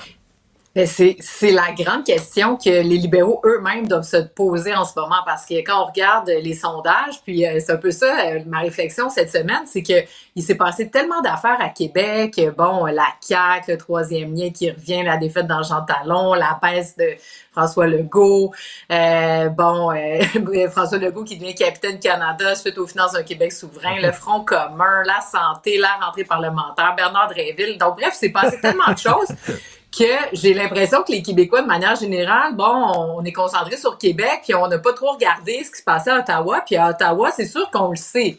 on l'entend, ça va mal pour Justin Trudeau, Pierre Poilièvre, euh, bon, ça va bien, il est solide dans les sondages, mais quand on prend le temps de regarder les sondages, c'est plus juste euh, un air du temps, là, vraiment, il est bien confortablement assis, Pierre Poilièvre euh, en tête et fortement, là, pas encore au Québec, ceci dit, mais dans le reste du Canada, là, dans les maritimes, dans, dans, dans ben, en Ontario notamment, puis ben, dans l'Ouest pays, c'est sûr qu'il est déjà fort, mais tout de même, euh, ça va pas bien pour les libéraux. Donc, comme tu, comme tu demandes, ben, quand es, si tu es un ben député libéral, tu dois commencer à t'inquiéter. Si tu es quelqu'un qui est euh, en charge, là, tu sais, euh, bon, on sait qu'il y a des mains là, qui viennent jouer dans le Parti libéral, tu dois aussi t'inquiéter. C'est pour ça qu'il y a certains qui sont sortis. Mais jusqu'ici, il est en selle. Mais est-ce que vraiment il peut durer pendant deux ans? je sais pas, là, ça va être un long supplice de la goutte, surtout qu'il n'y a rien qui fait qui marche. Ben non. Et là, là, là, écoute, le Yab est au vache concernant la taxe carbone. il s'est tiré dans le pied la taxe carbone et tout ça.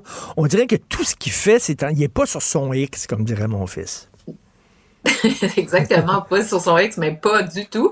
Puis euh, c'est ça, ils tirent dans leur propre but, les libéraux, euh, coup après coup. Tu sais, je veux dire, quand on regarde, euh, bon, ben, juste sur la taxe carbone, c'est quand même hallucinant. Tu sais, en essayant de donner un anan aux électeurs des maritimes, ben là, dans le fond, parce qu'eux chauffent au mazout, ben de l'autre côté, les gens de l'Ouest disent ben là, c'est quoi cette affaire-là? Nous, on chauffe au gaz ben naturel. Donc, euh, le mazout, c'est tellement pas. Euh, c'est tout autant polluant que le gaz naturel. Donc, euh, nous aussi, on veut notre rabais.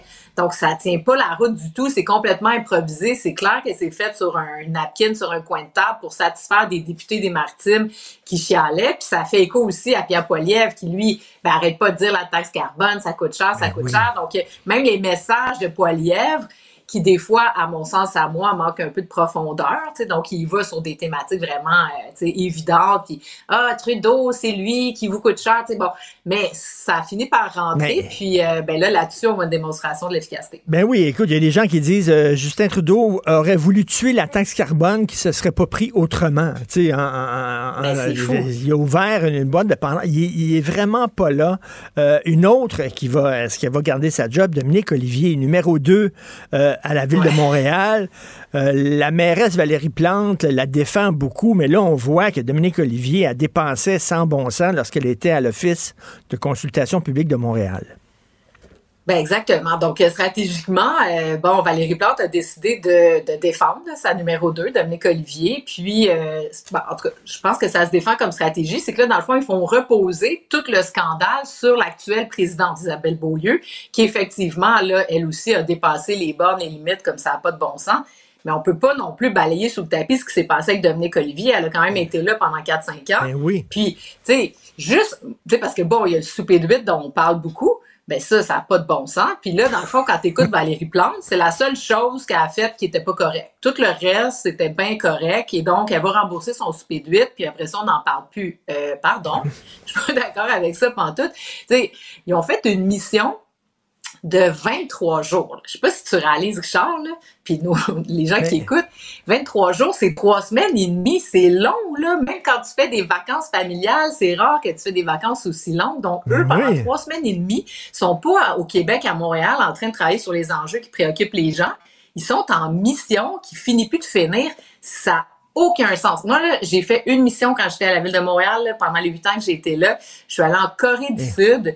Je suis restée là quatre jours, bing bang, je suis arrivée le temps de faire les deux conférences, je suis revenue au Québec. Voyons, tu ne restes pas là à travailler. Ça, non, ça, ça tient pas. Elsie, tu as vu leur bureau, s'ils sont au cours Mont-Royal, leur bureau. Ben là, on parle le coin Peel et Maisonneuve, qui est mm. peut-être le coin le plus, le plus cher au point de vue, le plus dispendieux au point de vue loyer. Ils ont-tu besoin d'être là, au cours Mont-Royal? Ben, ben ça, c'est un autre ben. point, effectivement. Il y a plein d'édifices municipaux qui pourraient certainement les, recevoir, d'une part. Tu sais, oui, l'indépendance, mais je veux dire, oui, l'indépendance, ben. mais tu peux être dans des bureaux qui appartiennent à la ville.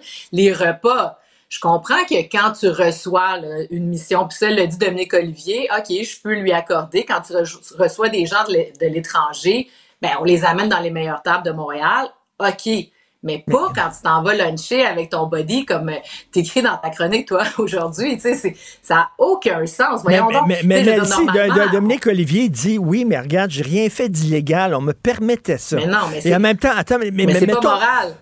Oui, mais en même temps, si Québécois te disait, toi, oui, c'est correct, si tu veux aller manger deux fois dans un restaurant, on va te le payer un fou d'une poche, tu vas dire, ben oui, moi y aller. Ben, dis, tiens. ben oui, ben oui et non, parce que dans ce cas-ci, c'est pas que c'est tu dans le sens que c'est pas que c'est c'est pas dans le règlement va sou, va dîner au restaurant, c'est que le règlement le permet parce que on juge que la personne va tu à raisonner puis se dire est-ce que c'est profitable pour les Montréalais, est-ce que ça a un plus-value, tu les gens, là, ils se font pas payer le lunch, là, tu sais, quand, quand tu, tu vas travailler, tu amènes ton lunch ou tu vas au restaurant, tu payes de ta poche, tu sais, c'est pas, ah, ben, OK, ben, mon avant-midi est fini, faut aller dîner, OK, puis là, ben, c'est Montréalais qui paye. Non, les Montréalais doivent payer quand c'est de la représentation qui sert à apporter des bénéfices à la collectivité.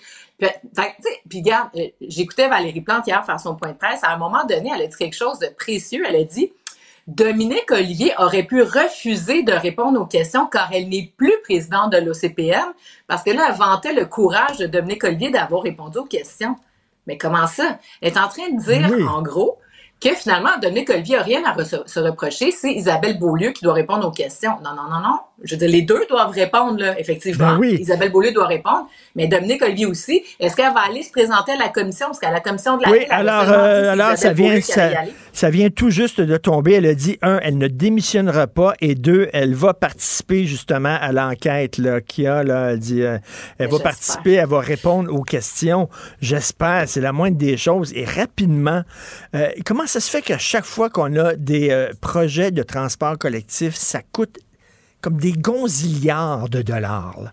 Comment ça se fait? Ben, c'est ça.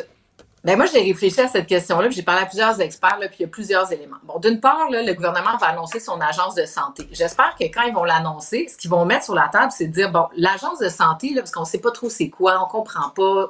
Donc, ça serait le bras que la CDPQ en ce moment, là. Tu sais, CDPQ Infra qui a fait le REM. Dans le fond, c'est l'équivalent qu'on ramène dans le giron public ben, tu sais, la CDPQ, c'est public aussi, là, mais on le ramène au niveau du ministère des Transports et de l'Agence de santé. Donc, la même manière de fonctionner du CDPQ, mais là, on ramène ça dans l'Agence de santé. D'une part, ça, ça ferait beaucoup, euh, beaucoup de sens, puis ça ferait avancer les projets. On doit revoir le processus d'appel d'offres. Ça n'a aucun sens. En ce moment, là, comment ça fonctionne, c'est que les fonctionnaires prennent un an ou deux à élaborer combien ça devrait coûter. Donc, ils font des analyses, tac, tac, tac, tac. En deux ans, déjà, les coûts sont déjà plus les bons. Ils sont pas nécessairement les experts pour faire ça. Ils font ça à huis clos. Alors là, ça, ça fonctionne pas. Ensuite de ça, ils envoient ça au privé, qui lui prend un autre deux ans pratiquement pour faire, OK, combien ça coûte? Donc là, quatre ans plus tard, les coûts sont plus là. Ils doivent travailler ensemble, comme ça se fait sur des grands projets dans d'autres villes. Ça se fait d'ailleurs à Toronto. Ils doivent s'asseoir dès le départ, public-privé, parce qu'on sait qu'il y a un, deux, trois, quatre compagnies qui sont capables de faire ça. Mhm. Donc, on doit déjà travailler avec eux pour que eux nous indiquent c'est quoi les contraintes. Parce que là, les entreprises privées, ce qu'ils font, ils prennent... euh, ils prennent le- le- la description de l'appel d'offres, puis là, ils mettent, OK, combien ça va coûter avec tous les risques possibles et imaginables de ce que ça peut coûter. Alors que le public l'a pas nécessairement prévu ou le public aurait pu retirer certaines clauses qui n'auraient pas permis de faire ça, d'une part. L'autre affaire, sur euh, l'expropriation, quand on fait un projet de transport en commun, c'est sûr que c'est juste des dépenses. Mais il y a des bénéfices qui sont rattachés à ça. Si tu expropries un terrain pour faire une gare de train ou de tramway, ben c'est certain que tu payes pour euh, le terrain, mais ensuite de ça, tu peux l'exploiter. Et ça, dans les montages financiers des projets, c'est jamais mis euh, en valeur. Donc, le public n'a pas le droit de faire du profit sur la partie expropriée. Ben Donc, oui. ça, il faut corriger ça. La CDPQ le fait. Mais je pense pas que le projet de tramway le fait à Paris. C'est 800 mètres, OK, la zone d'expropriation autour d'une station de train ou de métro ou de tramway. Donc ça, c'est énorme. Ça veut dire que le projet peut se prévaloir des clauses d'expropriation pour acheter terrain stratégique autour, puis revendre ensuite de ça ces terrains-là ou faire du développement immobilier dessus. Et là, ils se remboursent dans leurs frais parce que c'est démontré dans toutes les études que quand tu Mais- construis du transport collectif, ben, les terrains autour vont valoir hyper cher. Donc, il faut comme renverser la manière de faire les montages Ben- financiers. À Toronto, là, une, je suis là-dessus, une entreprise privée peut même dire, OK, ben moi, je lève la main parce que si vous faites un tracé euh, A à B, puis moi, je suis comme au milieu de ça, ben j'aimerais ça que tu fasses un petit détour vers chez nous, je vais payer la station. Tu sais, je veux dire, donc, il faut vraiment revoir les manières de faire au Québec. Euh, L'autre chose, euh, tu sais, le, le fait, le Jean Boulet veut s'attaquer à ça, là, dans le domaine de la construction, là, ça prend euh, sept personnes pour changer Ben oui, euh, ben oui. poignet de porte, là, ou, euh, ou ça prend une nacelle Le pour changer une décloisonnement, ampoule dans le décloisonnement dans, dans le milieu de la construction parce que qu'une Ça personne. amène des frais énormes. Ben oui, Mhm. parce que le public, c'est sûr que le public, ben, doit être vraiment, euh, ça coche, au niveau de la CSST et tout ça. Donc, il y a plein d'éléments, moi, je pense qu'on peut euh, changer, qui Écoute, pourraient, euh, qui pourraient changer les choses. extrêmement convaincante, comme à chaque fois. Moi, je suis équipe LC, je te veux comme ministre des Transports. Serais super bonne. Parce que là, ça coûte tellement cher, là, comme Y le monde dans sa caricature bientôt. là, il va falloir seulement se promener en carriole, euh, traîné par une pigouille. C'est tout. Merci, LC. Bonne semaine, Elsie Lefebvre. Salut. Martino. L'opinion populaire.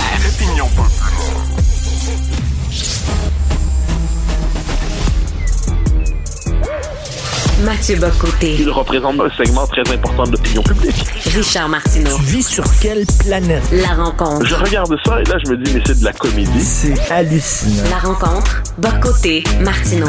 Alors, tu veux parler euh, des jeunes de Stop Oil qui s'en sont pris à une toile à Londres. On sait là, qu'ils ont jeté là, dans certaines. euh, Les militants écolos jetaient de la peinture sur certaines toiles, heureusement protégées derrière une vitre. Mais là, ils sont allés à une étape supérieure. On les a vus en train de cogner sur la toile à coups de marteau. Ouais, exactement. Donc, c'est en fait, c'est, une, une forme d'étapisme dans le délire. Donc, ils ont d'abord garoché, hein, on s'en souvient, la soupe aux tomates sur les œuvres. On pourrait dire poliment, c'est biscornu. C'est un peu étrange, c'est saugrenu. Bon. Euh, ensuite, deuxième étape, euh, ils ont, on s'en souvient, ils se collaient la tête sur ça. Donc, on- il faut voir, il faut s'imaginer le jeune woke, ce que tu ce que tu as appelé avant les autres le petit lapin, hein, avec sa, son regard un peu égaré, euh, incertain qu'il est, avec des cheveux roses ou mauves, puis euh, dépenaillé, puis manifestement, il a pas l'air heureux de vivre, il est plus proche du zombie que de l'être humain normal. Puis là, il se colle la tête là-dessus, puis il se met à hurler « Stop oil, stop oil, stop oil ». Et puis quand on cherche à lui arracher la tête, au sens formel du terme, c'est-à-dire de la peinture pour le, ramener parmi le commun des mortels, il hurle en étant très, en se traînant dans le musée comme un ver de terre. Mais là, une étape supplémentaire a été franchie naturellement, et tu le disais, les nouveaux militants de la chose sont arrivés, là, ils décident de, de casser la vitre de protection avec des marteaux, des, des pics, et ainsi de suite. Qu'est-ce qu'on voit à travers ça? On peut se contenter, on pourrait se contenter de dire, euh, c'est une forme de, comment dire, de militantisme fanatisé, mais on n'irait pas assez loin. Je pense vraiment qu'on est devant ces gens, devant une forme d'effondrement psychique et d'effondrement mental. On est devant des gens qui sont fous. Fous, j'entends au sens suivant. Ils ont coupé le contact avec la réalité.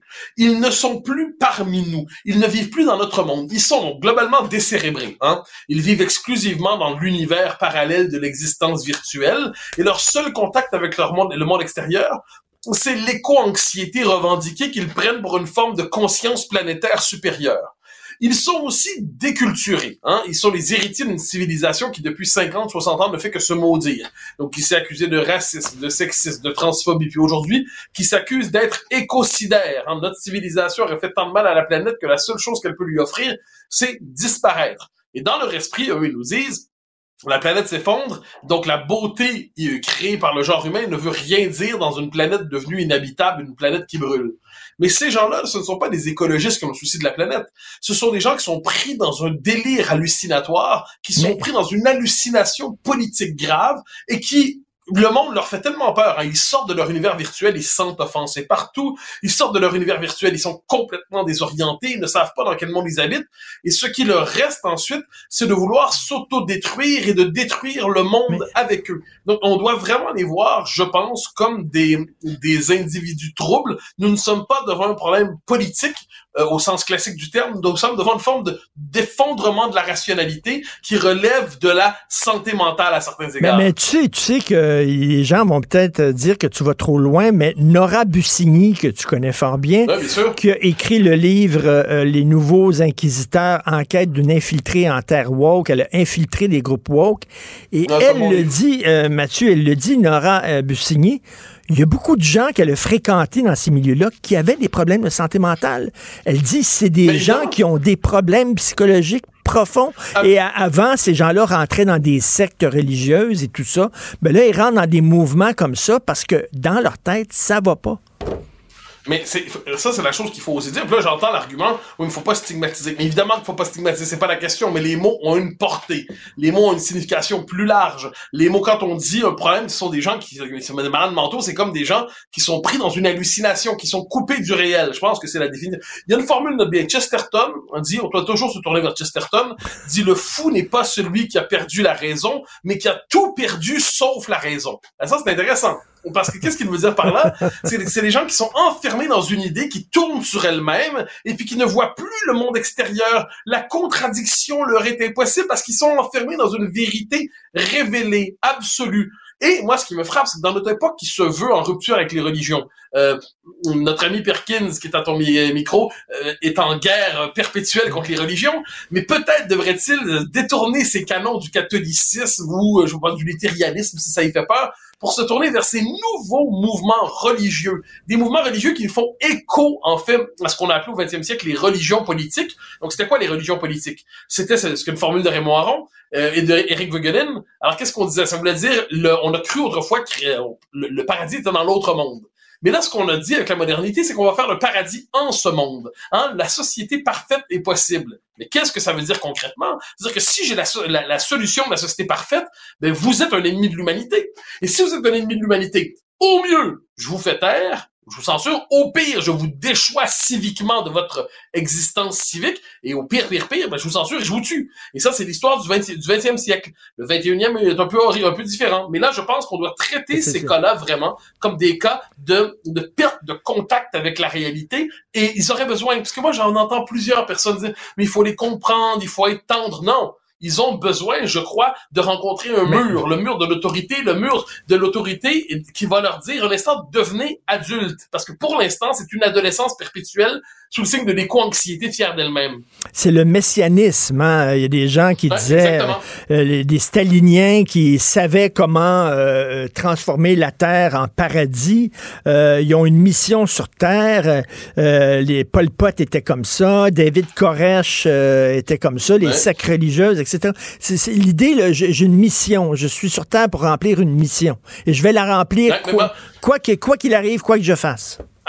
Mais tu moi, je, suis, à la différence de certains, moi je, moi, je suis assez ouvert en général aux, religions en général. Moi, je considère que c'est une quête légitime, la quête de la transcendance, le mystère des origines, le drame absolu de la mort. L'homme a cherché, qu'est-ce que c'est la religion? C'est une spiritualité ancrée dans une culture engagée dans la durée. Et moi, je suis pas du tout anti-religieux, loin de là. Mais je veux pas mélanger les choses. La fonction de la religion n'est pas de s'accomplir sur cette terre. Et lorsque la politique devient religieuse et lorsque la religion devient politique, c'est là qu'on accouche véritablement, non pas du paradis sur terre, mais de l'enfer sur terre. Et en ces matières-là, moi, je trouve tout à fait légitime de prier, je trouve tout à fait légitime de méditer sur des textes sacrés, je trouve tout à fait légitime de les interpréter, mais je ne trouve pas légitime de voir des gens se transformer en, figure, en messianique, je reprends ta formule, qui se disent, mais j'ai tellement raison que si je suis le bien, ben vous êtes le mal. Et si j'ai une révélation absolue, tout m'est permis. Si, comme le disent des jeunes éco-anxieux revendiqués aux cheveux mauves, euh, si le monde va brûler si on ne m'écoute pas, ben, tout m'est permis pour empêcher le monde de brûler. Et moi, c'est cette espèce de point de contact entre religion et politique qui demeure un des grands, grands malheurs de l'esprit humain. Et je reviens dans le livre de, Nora Bussigny. Euh, elle disait dans le groupe woke qu'elle avait infiltré. Il y avait une fille qui avait de l'embonpoint, faisait de l'embonpoint, était grosse et tout le monde l'aimait parce que, bon, elle était victime de grossophobie. Puis bon, elle était une, victime. Puis on sait que dans ces milieux-là, on aime les victimes.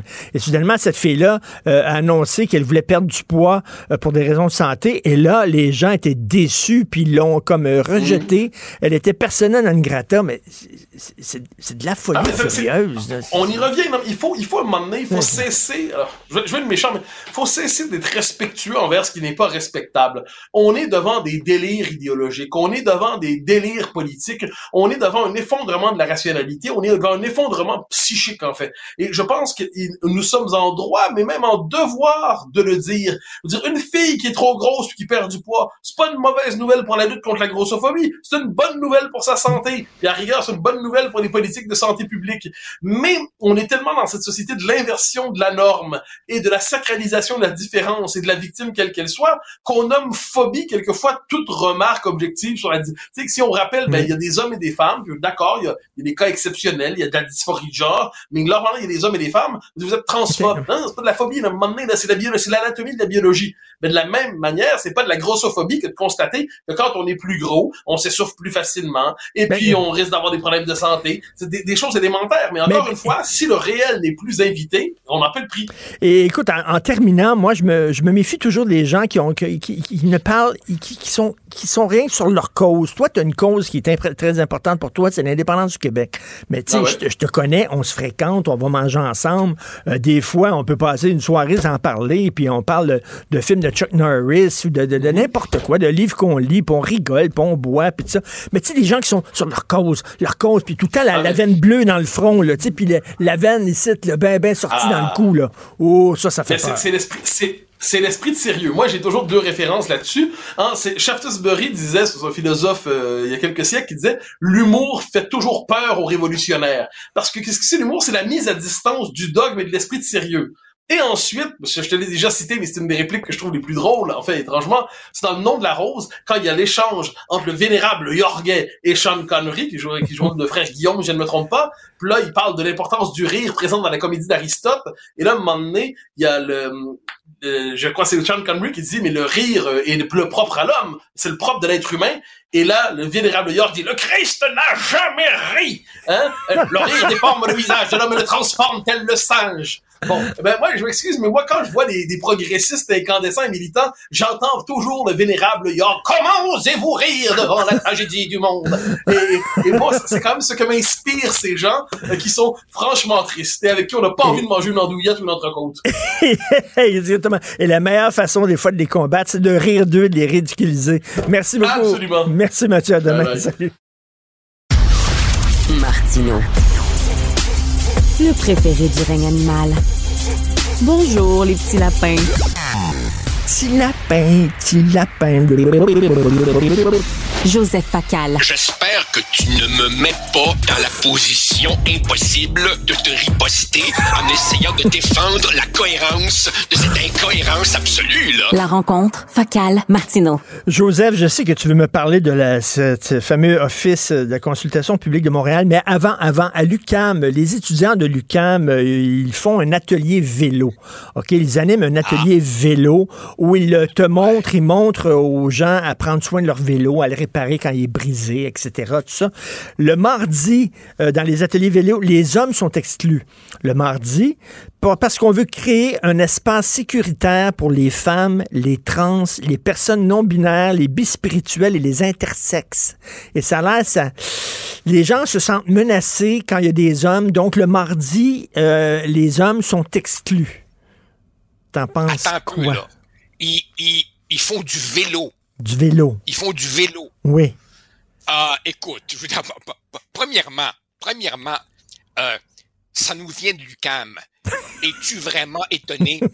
Et, et celui qui dit ça, Richard, celui qui dit ça est un ancien étudiant diplômé de l'UCAM qui à chaque année, je crois, fournit sa contribution à la fondation de l'UCAM, c'est comme un cave. Enfin bref, écoute, euh, qu'est-ce que tu veux que je te dise? L'autre jour, tu me parlais de je ne sais trop quel autre sujet et tu me disais, pointant du doigt une autre de ces, de ces aberrations, tu me disais la fin du monde est proche.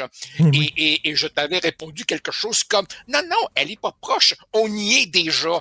Ils sont en train de servir les hors d'œuvre. Mais, c'est- comme si les hommes, vraiment- les hommes en tant qu'hommes représentaient une menace, euh, quels que soient les hommes, pour les femmes, euh, les, les, les LGBTQ. C'est quoi? Ils ont-tu peur que... tiens, Ils ont-tu peur qu'on parte à rire? Ils ont-tu peur qu'on parte à rire, les gars, euh, dans un, un atelier de vélo dès qu'ils qu'ils parlent de pédale? C'est ça que Non, non. tu sais? Non, écoute, puis, ces gens-là, ces gens-là, d'ailleurs, tu remarqueras, quand tu lis un peu les textes woke qui se veulent sérieux, il y a un mot qui revient tout le temps. Ils disent, il faut pas essentialiser les gens. C'est à peu près aussi fréquent que de dire, faut pas faire d'amalgame. Alors, ne pas essentialiser, ça, ça veut dire ne pas faire de généralisation du type les trans sont toutes de même, les gays sont toutes de même, les musulmans sont toutes de même, les femmes sont toutes de même. Ben, eux ne s'interdisent absolument pas oui. d'essentialiser les hommes. C'est-à-dire que le mâle est évidemment un agresseur en puissance, un violeur en puissance, un danger sur deux pattes. là, Ben, tout à fait. Écoute, qu'est-ce que tu veux que je te dise? Euh, c'est- c'est- c'est- c'est- le, le- le monde est un cartoon. Euh, écoute, l'Office de consultation publique de Montréal, donc euh, Dominique Olivier, qui est numéro 2 à la ville de Montréal, elle a déjà euh, présidé cette entreprise-là, cet organisme-là, puis elle a dépensé sans bon sens. Euh, Tu sais, elle était à la, à la séance du comité exécutif de la ville de Montréal ce matin. On peut l'écouter, Mme Olivier. J'ai toujours fait preuve d'intégrité et de transparence et je vais continuer à le faire. J'ai jamais hésité à répondre de mes actions. Je vais continuer à le faire. D'ailleurs, j'offre toute ma collaboration à la vérificatrice générale pour qu'elle regarde les dépenses qui se sont et les pratiques qui se sont déroulées sous ma présidence. OK, Joseph. Je comprends elle- qu'elle a aussi euh, largement. Joseph, l'excuse de ces gens-là, c'est de dire il n'y a rien d'illégal. On nous permettait de faire ça. Alors, bon, si le gouvernement, mettons, te permet d'aller deux fois euh, par semaine au restaurant, un fou d'une poche, c'est sûr que tu vas y aller. C'est un peu ce qu'ils nous disent. là. Ben, c'est ça. Autrement dit, c'est leur manière à eux, elles, de dire que des considérations morales, des considérations éthiques, euh, je m'en fous totalement. Si c'est pas interdit, je vais le faire. Évidemment, tu remarqueras que euh, ces voyages euh, de l'OPCM ne sont jamais dans des endroits plates comme Winnipeg et, ces restaurants, c'est jamais un hot dog chez Valentine. C'est toujours chez Alexandre ou bon. Mais, l'objet de mon billet ici n'est pas euh, Dominique Olivier, c'est Valérie Plante. Suis-moi un instant. Donc, Dominique Olivier se livre à ses dépenses euh, dignes d'une gouverneure générale du Canada. Michael Jean sort de ce corps entre 2014 et 2021, puis se lance en politique, devient le numéro 2 de la ville, le bras droit de Valérie Plante. Et Isabelle Beaulieu succède à Madame Olivier à la tête de cet organisme et les folies continuent. Que cherche à faire Valérie Plante? Regarde bien. Elle cherche à protéger Dominique Olivier, son bras droit. Mais Valérie Plante comprend cependant que pour calmer la grogne, elle doit bien livrer un bouc émissaire en pâture euh, aux gens. Ce sera donc Isabelle Beaulieu, pourtant aussi moralement irresponsable que Dominique Olivier. Regarde bien le choix des mots, regarde bien la logique, la rhétorique de Valérie Plante. Je la cite au texte. Pour absoudre Dominique Olivier, Valérie Plante nous dit, je cite, Dominique est la première à reconnaître que les choses doivent changer. Puis elle ajoute que Dominique Olivier a été, je cite, je ne vais pas me tromper là, capable de faire face à la musique, d'être présente, transparente. OK. Donc, dans la logique de Mme Plante, admettre ses torts et l'avoir fait publiquement, bah, écoute, c'est même pas faute avouée à moitié pardonnée, c'est faute avouée totalement pardonnée. Dans le cas d'Isabelle Beaulieu, ah là, Valérie Plante n'a pas la même mensuétude. Elle dit, j'ouvre les guillemets, je trouve ça inacceptable qu'elle n'ait fait aucun commentaire, n'ait pas voulu rencontrer les médias. Fin des guillemets. Autrement dit, pour Valérie Plante, dans le cas de Dominique Olivier, l'aveu de la faute lui vaut un pardon complet. Il suffit d'une petite tournée médiatique de contrition. Ben oui, je le regrette, j'aurais pas dû le faire, et on passe à autre chose. Même si le journal a révélé depuis quelques jours que les admissions de Madame Olivier étaient cousues de demi-vérités, d'inexactitudes et d'omissions. Ah, mais dans le cas d'Isabelle Beaulieu, pourtant aussi fautive que Madame Olivier au plan des dépenses, ça pire faute, c'est le silence. Bref, dans un cas comme dans l'autre, Valérie Plante ramène tout à la communication, à l'image. Peu importe ce que tu as dépensé ou comment et avec qui, dis-le, va devant le micro, Euh. bat ta coulpe un petit peu, puis t'es pardonné. Le vrai reproche fait à Mme Beaulieu, c'est son silence. Ben non, ben non, Richard. Écoute bien, Ben- c'est d'autant plus choquant. Ra- Rappelle-toi comment Valérie Plante s'est fait élire. Elle s'est fait élire en disant Oh, Denis Coderre, c'est les grands bailleurs de fonds, c'est les méchants promoteurs immobiliers. Moi, je serai la mairesse du monde ordinaire, des petites familles, des bacs fleuris, du compostage, puis des vélos. Ouais, c'est ça. On va aller en vélo chez Alexandre. Sais, hypocrisie, tartufferie, mascarade, c'est du Justin Trudeau. Exactement. Et, et je vois, je vois que tu as un écouteur sur la tête. Est-ce que tu as des oreillettes à l'arceau?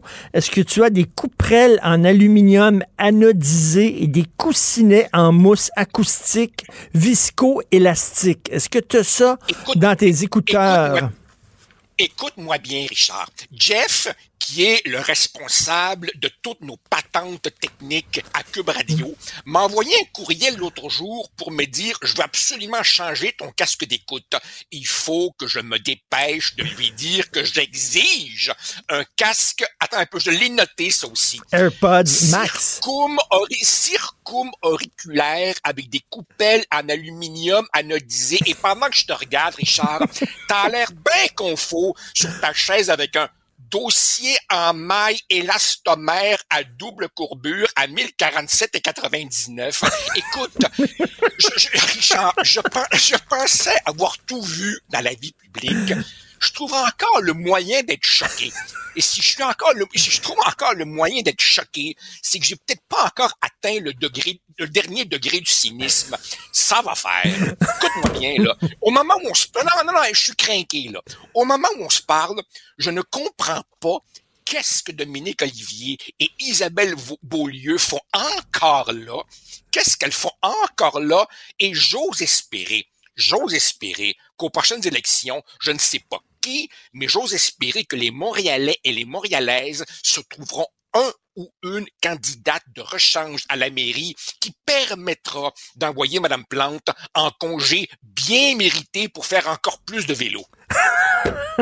Ça sent le brûler parce que t'es en feu. Merci, Joseph. À demain. Ça marche. Merci. Salut. Merci à toute la formidable équipe qui m'entoure. Euh, Florence Lamoureux à la recherche, Max-Émile Sayer aussi, Jean-François Roy à la réalisation, la mise en onde. Je parlais des noms d'oiseaux bizarres au début d'émission, les grues euh, euh, et les dindes et les bécasses et les autruches. Il me dit, et le coucou. Mais c'est vrai, les coucous, on devrait changer le nom des coucous, c'est très connoté négativement. Euh, c'est Benoît Dutrisac qui prend la relève. On se reparle demain à 8h30. Passez une excellente journée. Cube Radio.